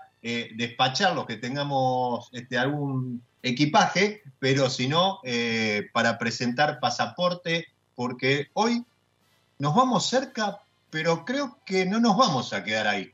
No. Hacemos escala en Santiago. Eh, mientras le damos la, la bienvenida a Bat, un beso enorme a Juli, que está ahí conectada este, a, a través de- del usuario de, de mi hermana, mi sobri hermosa, que en un rato vamos a estar celebrando su cumple en esta vuelta a las reuniones sociales también acá en Buenos Aires. Metemos pausa. Metemos. eh, miren, lo- los, los- los- los muy veodos se fueron nomás a recorrer viñedos y bodegas en eh, Entre Ríos. ¿Se habrán Eh, tentado de algún vino el fin de? ¿Se habrán tentado en algún momento? no? Pero, pero yo creo que yo creo que totalmente, totalmente. Y aparte había un locro muy lindo ahí en los aromitos eh, ayer, así que seguramente eso incluso lo debo haber tentado más que vino el fin. de. Señor, metemos pausa. Le damos la oportunidad a Mati que nos sorprenda con su magia y en cinco minutos, ¿sí? Cinco minutitos, volvemos, pasaporte en mano, porque nos vamos para Santiago de Chile, pero creo que Escala, no salimos ni siquiera del aeropuerto, ¿eh? No, no, escala, escala de Santiago y ahí nomás hacemos el- la conexión. Perfecto, me gusta, me gusta eso. Señores, no se muevan de ahí, un corte, un poquito de música, refilen las copas y nos encontramos en cinco minutos para esto hermoso que es viajar por el mundo con el vino. Vino el mundo, se viene. Segundo bloque. Matt Berrondo y Diego Millaro te invitan al primer magazine federal del mundo del vino. Vino El Finde. Sábados, de 10 a 12. En Radio Monk. www.radiomonk.com.ar Vino El Finde. vino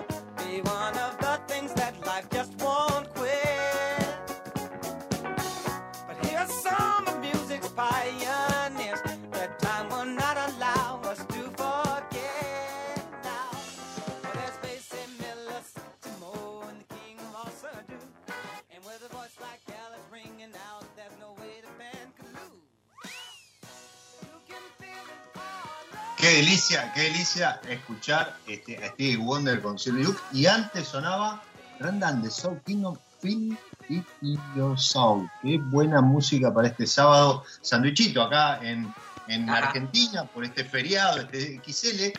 Pero el señor Tocayo, que está ahí del otro lado con, con esa camisa y creo que tiene mucho que ver con, con aquello de lo que vamos a estar hablando, eh, no, no tuvo feriado, pero hoy seguramente está descansando para llevarnos de paseo.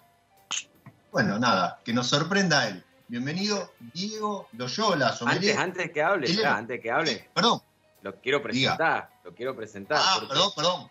No, Venga. no, porque yo sé que él va a decir un poquito qué, pero eh, quién es él y, y de dónde viene, hacia dónde va y, y esta, esta aventura que es su vida, eh, básicamente, con la, con la seriedad con la cual se lo ve hoy. Pero conocerlo al caballero fue uno de los mejores descubrimientos trasandinos que tuvo un viaje de, de la Premium. Agradecemos a Nico Aleman en estas Premium en 2015.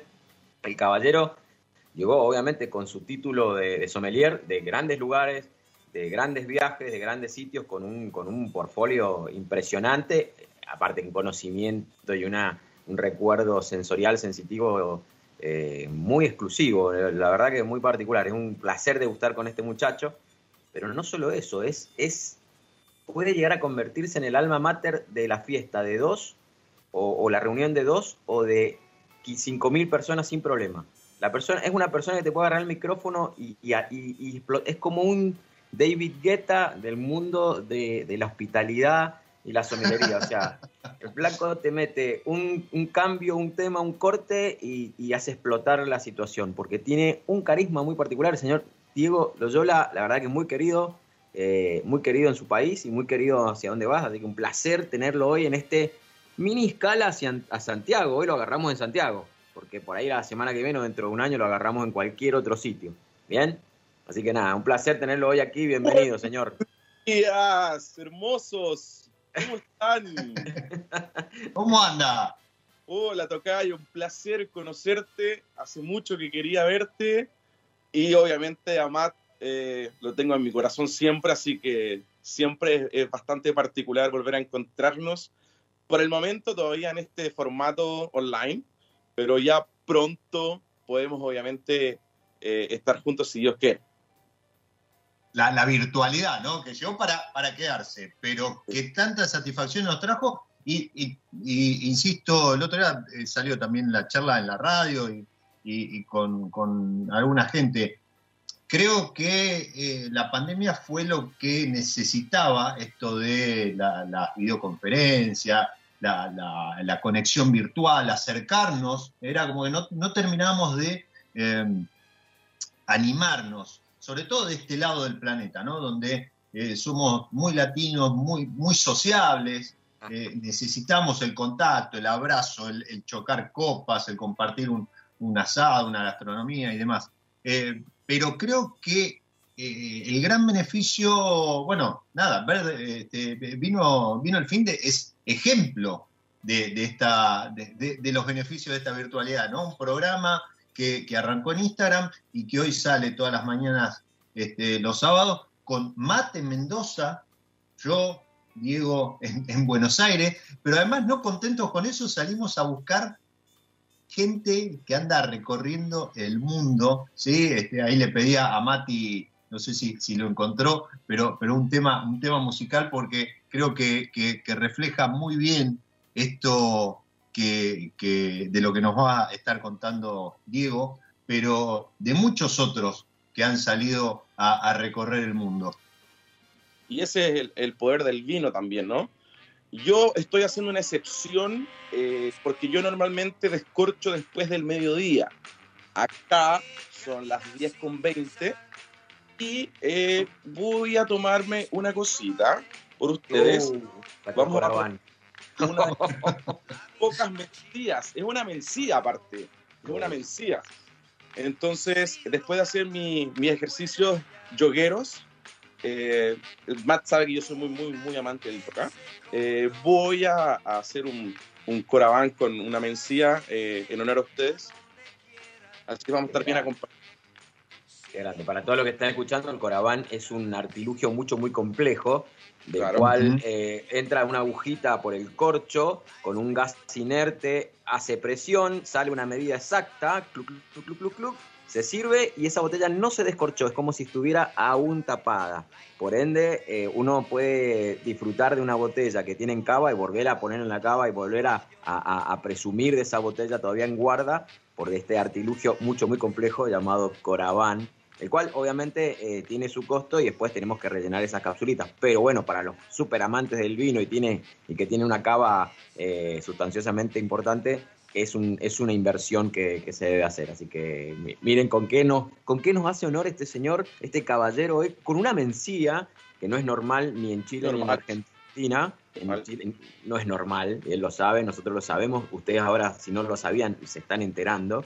Eh, y, yo quiero preguntarle, eh, nada, ¿cómo, ¿cómo es la cabeza de una persona que nos cuente un poquito de dónde vienen estos saltimbancos que ha hecho toda su vida y, y- de dónde viene, de dónde viene ahora, para después meternos, no sé, a donde nos quiera llevar? Perfecto. Bueno, todo esto viene por eh, circunstancias de la vida, como siempre. Eh, como cuando una vez en un banco estaba eh, haciendo un trámite y un tipo me dijo de la nada, eh, porque llevamos horas esperando, eh, oye, estudia y aprende portugués. Eh, son cosas que van pasando y uno si las toma, bienvenidas, y si no, se pasa el tren. Lo del vino fue lo mismo. Lo del vino era porque yo no sabía nada del vino. Era súper inculto y me preguntaba mucha gente porque yo era hotelero, yo trabajaba en hotelería. Mm, Entonces, eh, por esa falta de aprendizaje, por esa falta de cultura, eh, me llevó a estudiar la carrera de, de somelería en Chile y, y ese fue eh, la catapulta eh, para que obviamente dé la oportunidad de trabajar en diferentes lugares y viajar por, el- por muchos lugares.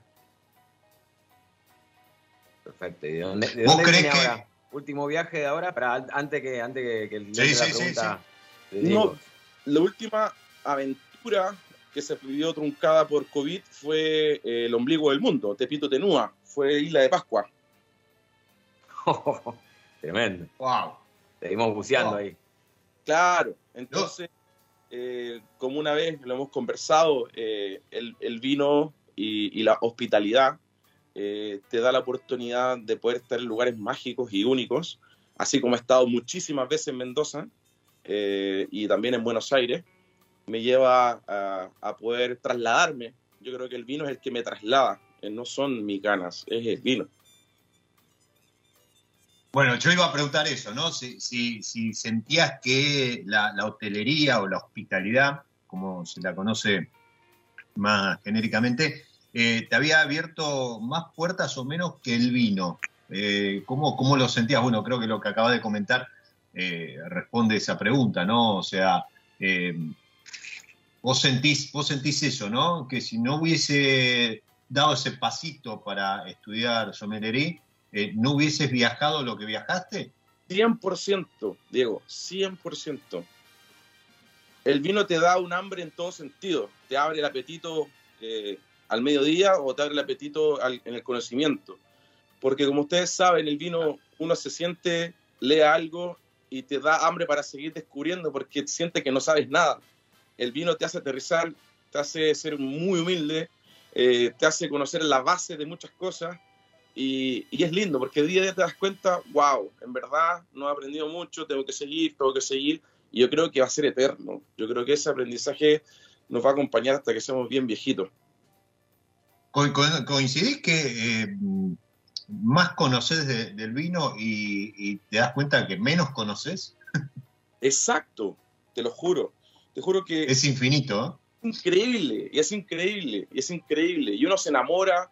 eh, he perdido novias por el vino, pero eh, no me arrepiento, te lo juro que no me es arrepiento. real, literal, literal. Es literal, literal No lo puede que dice. literal, ¿no? Sí, sí, sí, es literal lo que dice. ¿Pero por qué? ¿Porque te ibas de viaje y tenía, tenían que soltar o porque eh, no les gustaba el vino? Ambas, ambas, pero hay mucho. Hay mucho. Es, es eso, ese son esos labios morados que te traicionan. Te dice, ¿dónde andabas? ¿Dónde andabas? No, estaba ahí, en el- no sé, en el supermercado. Mentira, eh, todos los labios Es que no pierden la oportunidad de probar nunca, nunca. Entonces, si se presenta una oportunidad, es muy difícil decirle que no a este fermentado. Entonces, se complicó más de alguna vez. Se complicó más de alguna vez.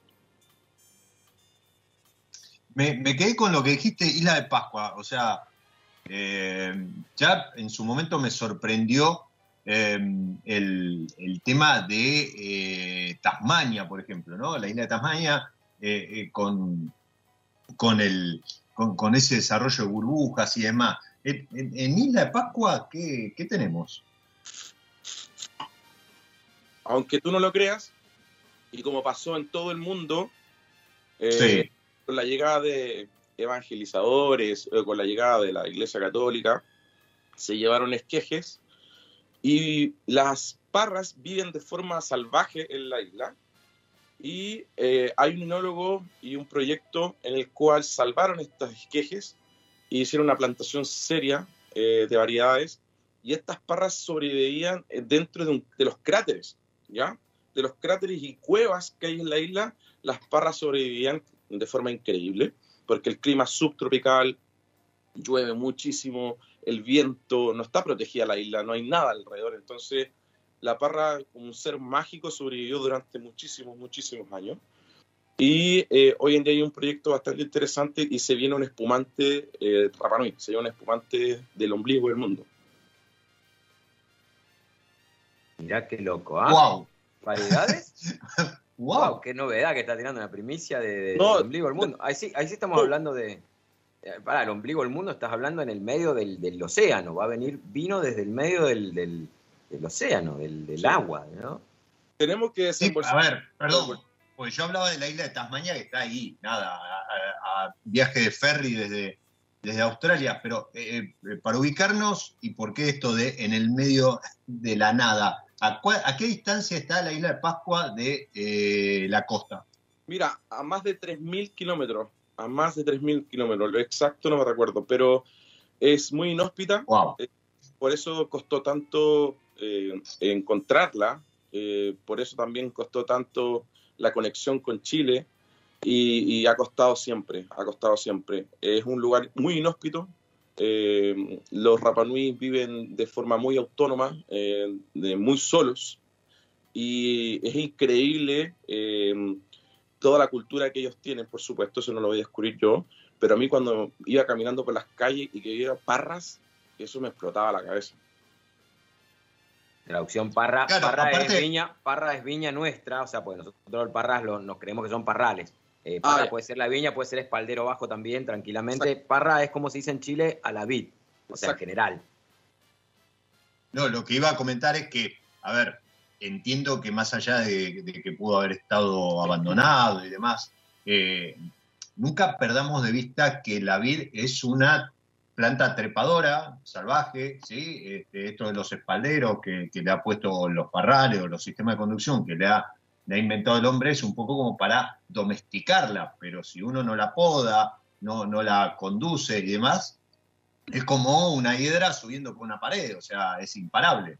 Entonces, entiendo que en una isla, en un ambiente con un clima netamente tropical, eh, alejado de- de- del smog y la contaminación, y, y incluso de- no sé, bueno, Chile se- seguramente también ha sufrido algo como lo que hemos sufrido acá en Argentina, esto de arrancar una para poner otra este, más comercial o, con mejor rendimiento, eh, alejado de todo eso, esa, esas vides ahí en la isla deben, en algún momento incluso se ven haber adueñado de las cuevas, de, o sea, raro no ver, no sé, me imagino, por ejemplo, alguno de esos cabezones este, eh, eh, tan, tan representativos de la isla de Pascua, cubierto de vid, ¿no? Sería, sería sumamente interesante.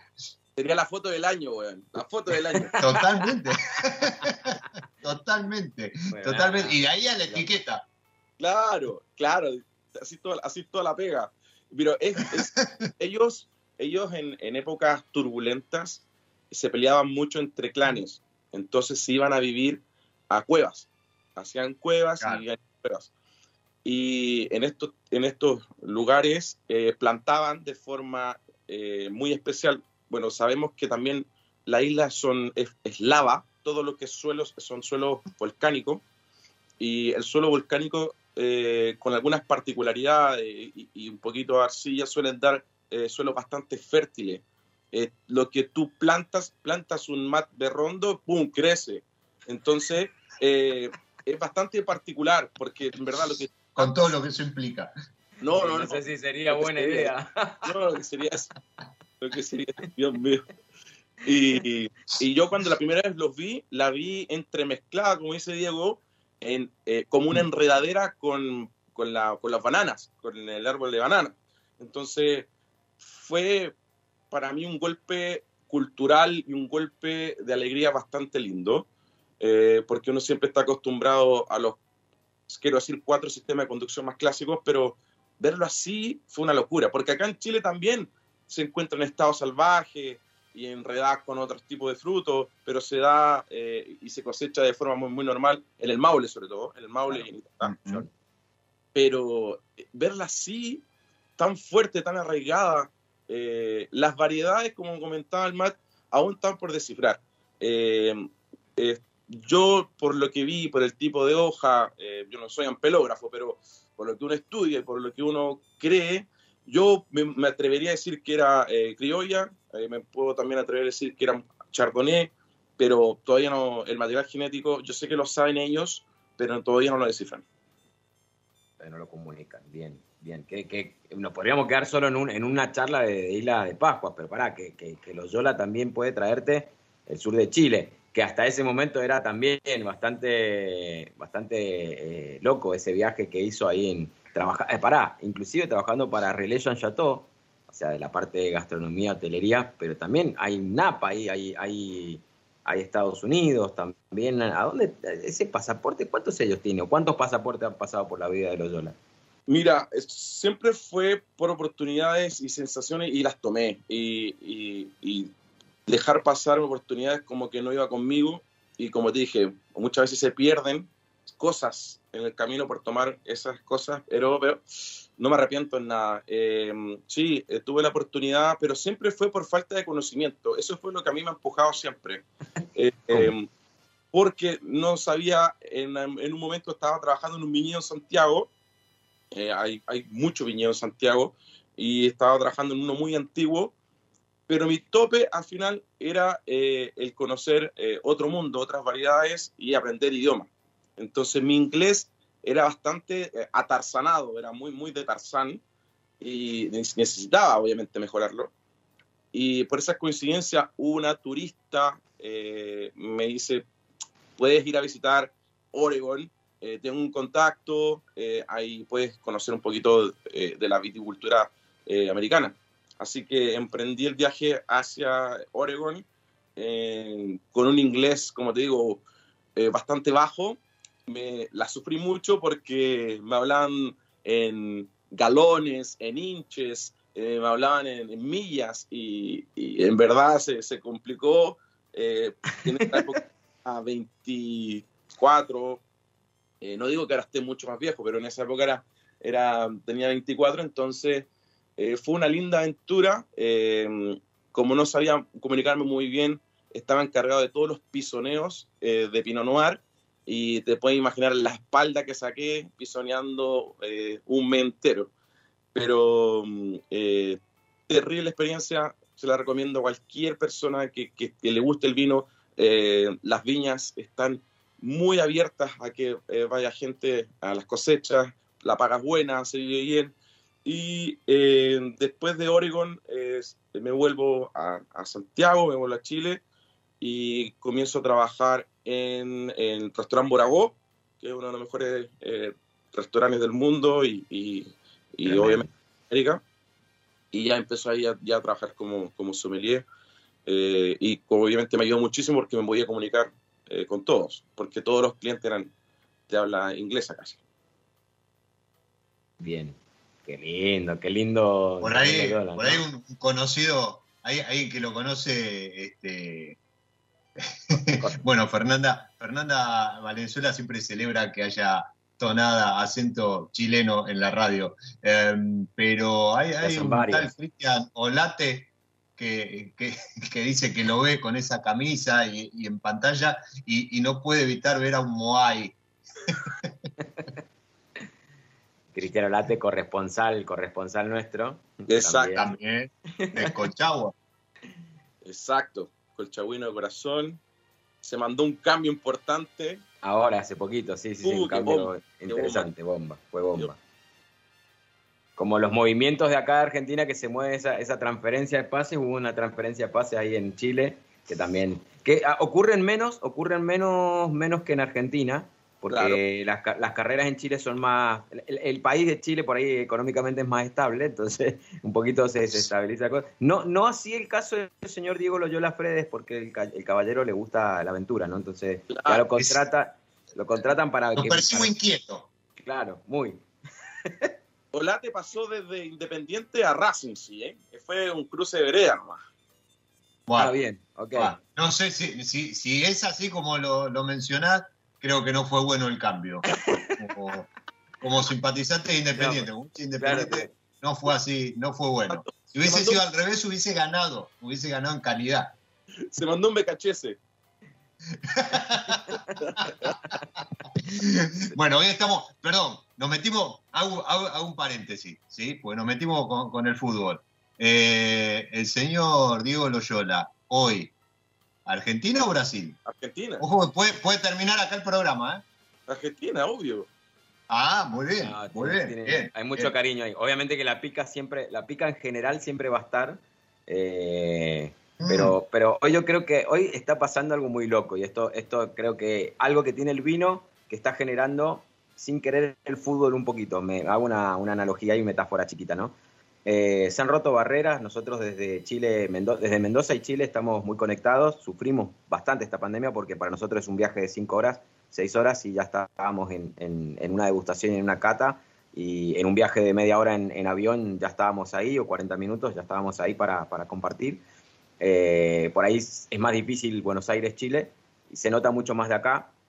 Por algo la gran mayoría de los mendocinos desde Buenos Aires cuando nos quieren atizar o, o achichonear nos dicen chilenos también por, por una cuestión del, acento y cómo va cambiando la, modalidad del habla. Eh, pero hoy, hoy, hoy me parece muy loco que, que el mundo quiera que Messi gane una copa, inclusive propios brasileros.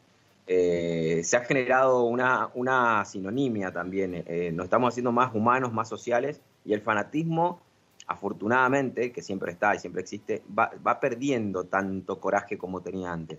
Y hoy ya miramos con una, con una cara más subjetiva pero, pero más humana, ¿no? Hacia, hacia las cosas. Y yo creo que el vino siempre lo, lo tuvo esto. Y el vino es un, rompedor de barreras de lo, del, fanatismo. Porque no hay manera de que por más que, quiera ser fanático en el vino de algo, yo que me po- prepondero con los blancos, no hay manera que me, traigan un buen tinto y, y- y- y se, me, se, me, se me salga todo el, en- por el momento de un blanco. Entonces, eh, creo que el vino tiene algo que está pasando muy, muy bonito. Así que está bueno esto también de que, y, y con toda la, la- la- la posibilidad de que, de que Diego dijera quiero que gane Brasil porque tengo pica con Argentina, o sea, no pasa nada. Que podría, igual se podría haber terminado el programa, pero no, no, no es así. Totalmente, Eh, totalmente. no, pero lo que, lo que no deberíamos eh, permitir, y esto este, nosotros de la comunicación, los consumidores, este, la gente que hace servicio y demás, eh, lo que no deberíamos permitir eh, es el talibanismo enogastronómico. La verdad es que hay tanta variedad en, lo que es gastronomía, lo que es este, eh, enología y demás. Hay tanta variedad que hay para todos los gustos. Entonces, creo que eh, eh, es parte de una cultura global. ¿sí? Es una par- parte de una cultura global. Esto que, que mencionaba Diego, ¿sí? de, de esos, de esas estacas que viajaron este, a, a- a- a la isla de Pascua, como tantas semillas que han, que han volado, ¿sí? este, o, o que han sido arrastradas por el mar y terminan en, en lugares impensados. Y vos decís, eh, eh, bueno, ahí está mostrando, ahí mostrando. Por ejemplo, un Pinazo, Gruner en, en- exactamente. en Mendoza, o sea, un caso muy particular. Exactamente. Gruner Veltliner. Le doy gustos. Pero bueno, sí, es tal cual lo que decís vos, Diego. Se dice ahí que no. Entonces, me parece que el talibanismo, esto es así, y, y- y- y- y los rosados son de vino de mujer, y los blancos me hacen doler la cabeza, y, y el, el Carmener no me gusta, y no sé qué. Bueno, ese tipo de, de- de sentencias eh, deberíamos extirparlas, ¿no? Porque, de vuelta, hay- hay para todos los gustos, y, y- y si no te gusta lo que tenés en tu lugar, ¿sí? Haces como Diego. Salís a recorrer el mundo eh, Claro. y listo. Agarrás. Diego, es, es tal cual lo que tú dices, eh, es tal cual eh, eso, eso de, de- de marcarse o abanderarse por algo. Yo no puedo estar muy de acuerdo con los espumantes de Brasil, no puedo estar muy de acuerdo con el tipo de producción que hacen, no puedo estar de acuerdo que tengan dos cosechas anuales, eh, pero eh, sí puedo estar de acuerdo eh, en otras circunstancias y en otras cosas. El sur de Brasil para ir a visitar es maravilloso, para conocer todo el Río Grande do Sur, Caxias, eh, Bento. Eh, ahora, para pasar a eso, primero hay que ir a Mendoza, por supuesto. Eh, el- yo que yo quiero a Mendoza es impactante, es impactante porque me ha dado mucho y, y bastantes conocimientos y cómo me han atendido. Eh, es, es brutal cómo manejan el enoturismo. Eh, nos dan cátedra en Chile y siempre se lo he dicho a Matt, nos dan cátedra. Eh, a, a mí lo que me da pena es que no, hay, no salen de Malbec y La Bonarda, pero eh, y el Torrontés, pero encuentro que eh, hay que conocer, hay que movilizarse, hay que viajar. Por ejemplo, lo que está tomando Matt me explota la cabeza. Tuve la oportunidad de estar en Austria, tuve la oportunidad de probar mucho Gruber, mucho Gruner Veltliner, y, y encuentro que, esté en, en Argentina, porque en Chile todavía no, eh, lo encuentro mágico, mágico, mágico. Golazo de Norton y, y también eh, golazo de, de poder presentar y que vino del fin de dé la oportunidad de hablar de este, de este vino porque es, hace mucha falta. Y aparte se, se animaron no solo a vinificarlo tranquilo, sino también este, en, espumoso, este, con burbujas, con lo cual eh, eh, es, eh, Norton no solo es un producto que lanzó al mercado, sino que tuvo un acercamiento, entiendo, desde el conocimiento de ellos mismos. En, en una manera homenajear a su- sus dueños, ¿sí? a, la- a los propietarios de la bodega hoy, creo que eh, hicieron una gran jugada eh, y, y- y si bien se puede ver como una, una trompada comercial, ¿sí? Claro. salir al mercado con el único, Brunner, yo creo que estuvo muy lejos de eso. Yo creo que estuvo, estuvo lo más cerca a, a un homenaje, a un conocimiento y a difundir aquello que representa la historia de la familia que hoy está en cabeza de Norton. Eh, te manda un abrazo enorme. De, de- esto, es, esto es conexión Uruguay-Chile y nos pasa por arriba eh, la gran Leo Sosa, que fue compañera de, de escuela y demás. Qué grande la Leo. Con la Leo compartimos trabajo y terrible, terrible profesional, eh, terrible persona. Eh, la editor yo la quiero muchísimo, muy, muchísimo. Y la está rompiendo en Uruguay, obvio. También otra, otra, otra cronista, otra corresponsal, La otra embajadora de- Exactamente, que la semana pasada nos estuvo mostrando ese, ese bar de vino increíble que, han- de vuelta, mirá, mirá cómo se, se entrelaza todo, ¿no? Es eh, una sommelier chilena, que incluso estuvo ahí en la, en la fundación de, de la Asociación de, de Mujeres de Vino Chile, eh, que está trabajando en Uruguay y está eh, al frente de un bar de vino de unos argentinos que enlazan con España y, no, es, es maravilloso el mundo del vino, como dice Fer, ¿cómo, cómo puede haber absolutos en algo así, no? En el ser Eh, humano. lo hay. hablamos Ahora, Diego, Diego Migliaro, Diego. Migliaro. ¿Dónde se encuentra ese bar de vino? En Carrasco. Vamos todavía. Sí, sí, no, no, pero sí, me han retado incluso acá en casa. No, no, no, no, no. Creo que, bueno, este, en cuanto pueda me, me lo tatúo. En Carrasco, en Carrasco, ahí en la, en Eh, la pequeño- rampa. pequeña broma interna porque venimos de ahí y Diego se lo confundió sin querer dos o tres veces el nombre y Leo, y Leo le decía, no, no, Carrasco, no, no, Carrasco. Entonces hubo, hubo como, una, como un reto ahí. Así que nada, por eso yo, yo hice parte de nuestra corresponsal y te, y te lo testeé hoy, sin saberlo, o sea, sin saber. se, ríe, se ríe la Leo, también le mandamos un abrazo desde Vino el Fin de. ¿Y mm, cómo, cómo sigue ahora, volviendo, volviendo a, este, a este recorrido, a este llenar de sellos el, Mundo. el pasaporte? Exacto, ¿cómo, cómo sigue mm, la, la historia vínica de, de Diego Loyola? Sí, eh, bueno, después de estar en Boragó, nos fuimos de Oregon, volvimos a Chile. eh, me vuelvo a ir a Estados Unidos. eh, aparece una oportunidad y me voy a California. Y en Cali eh, hay unos lugares muy hermosos que se llaman Napa y Sonoma. Y ahí estuve vinificando a, a gran volumen, porque era una empresa que trabajaba con muchísimo volumen. lo que sería en Chile entre Santa Rita y Conchitoro, lo que sería en Argentina, Trapiche, eh, eh, no sé cuál es la bodega de mayor volumen en Argentina, pero grande, era grande. Y que, ojo, volumen no quiere decir siempre baja calidad. Eh, y eso lo aprendí allá. Yo me sacaba el sombrero con el- los, los- los enólogos en hacer un producto a tanta escala, tantas botellas, porque uno puede vinificar en su casa y hacer 100 botellas y te puede salir el 90% bien, pero anda a hacer unas 100.000, ahí te quiero ver. Ahí está brava la cosa.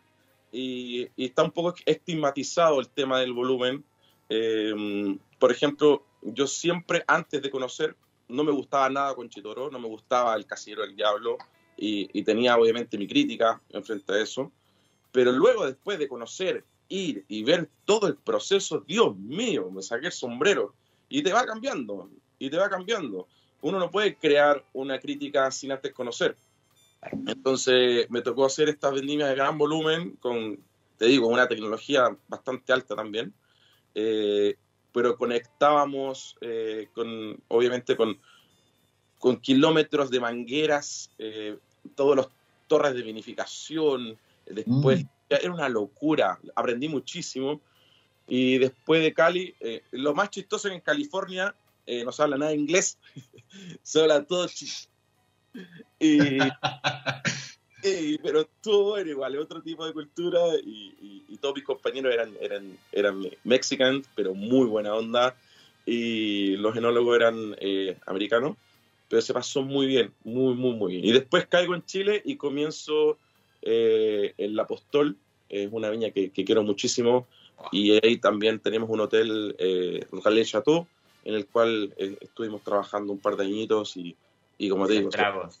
Hizo estragos Loyola ahí, ¿eh? Época muy alta de no turismo en Colchagua, muy, muy. Turista. Muy Un listo. hotel, un hotel con unas vistas increíbles. Claro. Pará, si, alguien, si alguien cree que se puede sacar un tajo de torta a una montaña y construir en esos 5, 6, 7 niveles una bodega con un hotel arriba y cayendo en, en gravedad desde, la, desde el desgranado de mano hasta, hasta el subsuelo, eso es la apostol.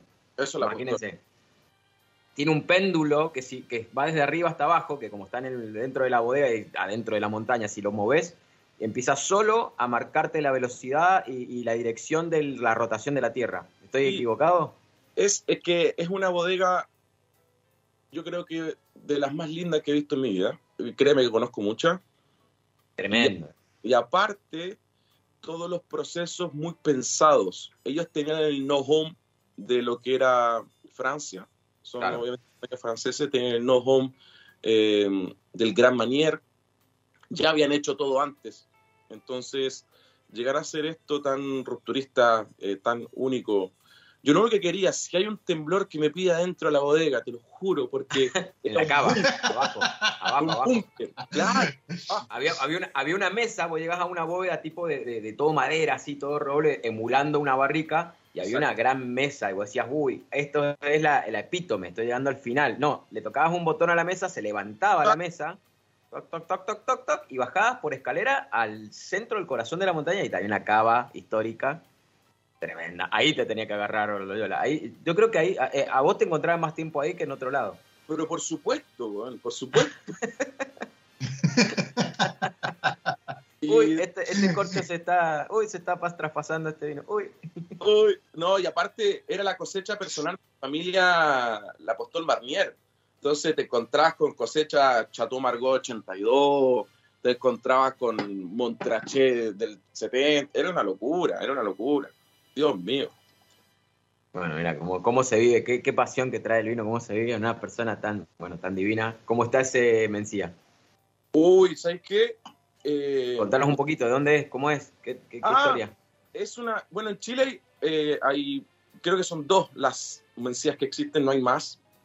Este es un ex enólogo de la viña El Principal en Pirque, eh, Gonzalo Guzmán, que renuncia a su zona de confort y, empieza un proyecto personal. Eh, me saco el sombrero con esas personas que toman esos tipos de riesgos porque ya tenía todo con el principal, ya tenía todo, eh, galardonado, uno de los mejores eh, Cabernet Sauvignon de, de Chile, porque eh, hace un- en Pirque, en altura, hacen estos Cabernet. Y el tipo dijo, salgo de mi zona de confort, hago mi propio proyecto, y comenzó. Y él es muy particular porque él estudió en España, enología. Y, en, Chile, cuando tú estudias enología, tristemente tienes que pasar cuatro años de agronomía y luego especializarte en enología solo un año. Entonces, ¿qué te lleva a eso? Poca experiencia y tienes que viajar por el mundo y, y hacer 16 vendimias en todos los lugares y luego volver a Chile y recién hacerte un nombre. Eh, entonces, en Europa se da que vas a estudiar enología, 100%. No sé cómo será en Argentina, pero aquí el, el trayecto es más largo. Y por eso tenemos muchos consultores eh, extranjeros, por eso tenemos mucha gente extranjera haciendo vino en Chile, porque te digo, la, la carrera es un poquito engorrosa. Y Aquí no tanto. acá, allá no tanto, ¿no? No, aquí es más, No, más- no, más hecho- a, la, a la vinificación. O sea, hoy están Sí. los agrónomos por encima, pero no deja de ser una carrera un poquitín más larga que la enología, pero no es tan, tan engorroso como en Chile. Hoy hay mucho ingeniero agrónomo haciendo vino, pero, pero hay tres, dos seguro, Massa y Don Bosco, este, escuelas de, de enología, ¿sí? universidades de enología. eh, No, no, y UTN claro. y estatal también, la UTN también con una tecnicatura de tres años y medio que también eh, Sí. saca enología directa, no es agronomía, pero bueno, Exacto, eso, lo que iba de era agrónomo. No, exacto, exacto. Es una carrera especializada y apunta a enología, no tanto al, al viñedo. Claro, Eh, porque al pero- final el, el que es enólogo siempre va a tener que necesitar un agrónomo. Claro. Entonces, como es extraño cómo se, cómo se visualiza la carrera acá en Chile. Pero bueno, entonces Gonzalo Guzmán estudió en España, vuelve a Chile y hace tremenda carrera en el principal. Y eh, hace estos productos y tiene un albariño tiene un, Wow. una mezcla, eh, por supuesto, que es su especialidad, y un blend. Y lo acaba de lanzar. De hecho, yo me estoy tomando la botella 367, o sea, eh, muy poquito lo que se hizo de esta mencía, en el cual eh, tiene toda su mano un vino súper fresco, es súper ligero, eh, pero con un buen grip en boca, con un buen agarre. Eh, la mencía no suele ser tan tánica, entonces es un vino que para las 10.55 AM en Chile está perfecto. Bueno, siendo las, 10, las 11 y 55 acá, a mí en el entretiempo me llegó, por novedad, y a Diego no le llegó porque está lejos, pero me llegó este paquete del parrillero y la cantinera. No. Catalina. Bueno, con esto lo quiero invitar a, a Diego Loyola que se venga a próxima aventura, que se venga a Mendoza. Miren, me trajo pancito horneado, caserito. ¿Sí? Pancito horneado, caserito. Ah, Esto es un chef de acá con una, un, un cocinero. Miren, miren la botellita que me trae. Un torrontés. Un echar privado. El Torrontés, relación precio-calidad por excelencia, imbatible. y un locro. Un tremendo locro. mi- por mi defensa-. Me Exacto. acaba de llegar ahora, me, me sorprendió en este, en este bache, en el, estaban atentos cuando hicimos el corte de bloque, y me acaba de llegar este, bueno, viene súper listo para, para cocinar y preparar. Me acaba de- oh, el aroma que tiene. Esto me voy a cocinar esta noche para ver previa, después de la sala de degustación y previa al partido, voy a cocinar lo que el parrillero y la cantinera están ofreciendo en Mendoza. Loyola, venite a, vini- a vivir a Mendoza porque esta gente ya ni siquiera te cocina en el restaurante, ya te cocinan para traértela a la casa, imagínate. Te ofrecen maridaje tremendo. Qué rico, weón. A, a uno por el Mencía y seguramente por ese Alvariño que también este, tiene, tiene eh, a mano. Y, y a vos por, por, a vos, no al parrillero y la cantinera, ¿eh? a vos. eh, los estoy odiando fuerte, pero sepan que yo ya tengo mi, mi cajita armada y de acá parto a celebrar el cumpleaños de, de- de mi sobri, así que eh, también voy a tener mi celebración de Qué fin de semana largo. Y hoy a la noche ha- habrá buen descorche en la previa, durante y ojalá después del El partido. Pero, pero las burbujas, como alguien dijo alguna vez, se necesitan en la victoria y aún más en la derrota. Así que, este, qué lindo eso que está mostrando Mar. Me encantó, aparte Síganlos a los chicos, perdón, síganlos a los chicos de eh, el parrillero. Parrillero y, y cantinera, así es. Arroba parrillero y con la Y cantinera. Me sorprendió porque nos, nos Sí. ven siempre, nos postean siempre y estaban esperando el momento del, del, del quiebre Era. del bloque para traernos eh, para traerme esto. Si no, si, si Diego estuviera acá, si Diego Loyola estuviera acá, lo compartiríamos. Si Diego estuviera más cerca, se lo mandarían, me imagino. No, no, pero aparte un, un abrazo grande a- y, y en, perdón, y en cabeza de ellos a, a todos los gastrónomos y, y a toda la gente que trabaja en hospitalidad, tanto de Argentina como de Chile, pues están saliendo de una Sí, durísima. Qué vuelta de tuerca le están Eh. pegando, mamá. Sí, la verdad, la verdad que sí. La verdad que sí, es para sacarse el sombrero por sombrero. cómo se han puesto de pie y cómo, cómo la han luchado, han apostado el trabajo, no han bajado los brazos y hoy abren, abren veredas, abren aforo y demás y Sí. vuelven a ofrecernos lo mejor, lo mejor que tienen de ellos. A los que estén escuchando, que trabajan en gastronomía y por X este, hay, hay algún hay algún bache en su carrera o están buscando algún cambio, estén muy atentos, estén muy atentos a redes sociales, LinkedIn y demás, porque el mercado está revolucionado, porque se está volviendo a la actividad, sobre todo, por ejemplo, en Buenos Aires, y hay mucha búsqueda de eh, barras, meseros, cocineros, etcétera, etcétera, etcétera, así que estén muy atentos de eso. Eh, yo me despido este, y les dejo los micrófonos a, a mi tocayo y a Matt con las palabras de Esteban. Muy lindo programa, interesante Loyola, como siempre, cuídense, no salgan a boludear si no tienen que boludear, tomen vino argentino, vacuna, alcohol en gel, barbijo, ¿sí? porque esta salimos todos o no sale nadie, y obviamente, Brasil, decime qué se siente. Mira, no, no, no, no me lo, no me lo, no me lo enciendas a Loyola que explota, eh, Loyola explota. Bueno, qué grandes palabras, Diego. a todos ustedes que nos están escuchando, que, que, que sábado a sábado nos acompañan y que después nos escuchan también por, por Spotify, por estos canales, estos streaming abiertos a, medida y a pedido.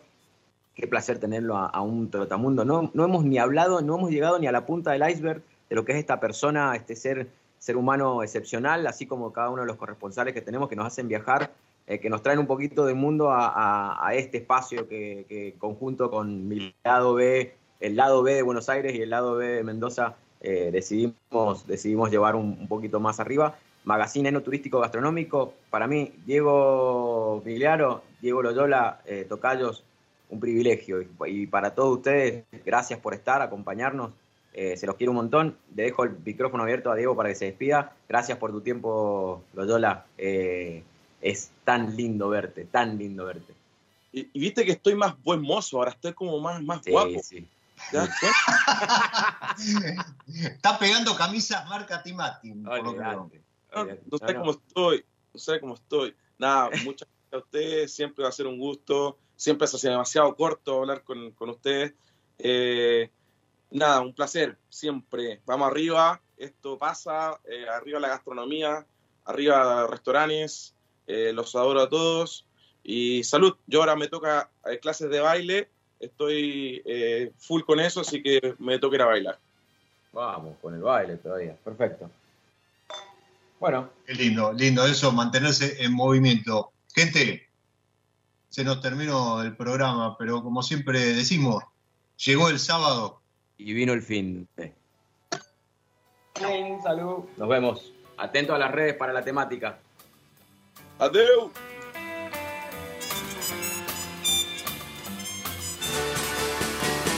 Vino el fin de. Primer magazine federal del mundo del vino. Sábados de 10 a 12. A seguir disfrutando. Hasta el próximo encuentro. Vino el fin de. ¿Te falta aire? Encontralo en Monk. Podés escucharnos en vivo las 24 horas en www.radiomonk.com.ar, descargarte nuestra aplicación para Android, en TuneIn o en Radio Cat. También nos encontrás en Demamás, en Spotify y Mixcloud, y hasta podés vernos suscribiéndote a nuestro canal de YouTube. Demasiado aire. Radio Monk. El aire se crea.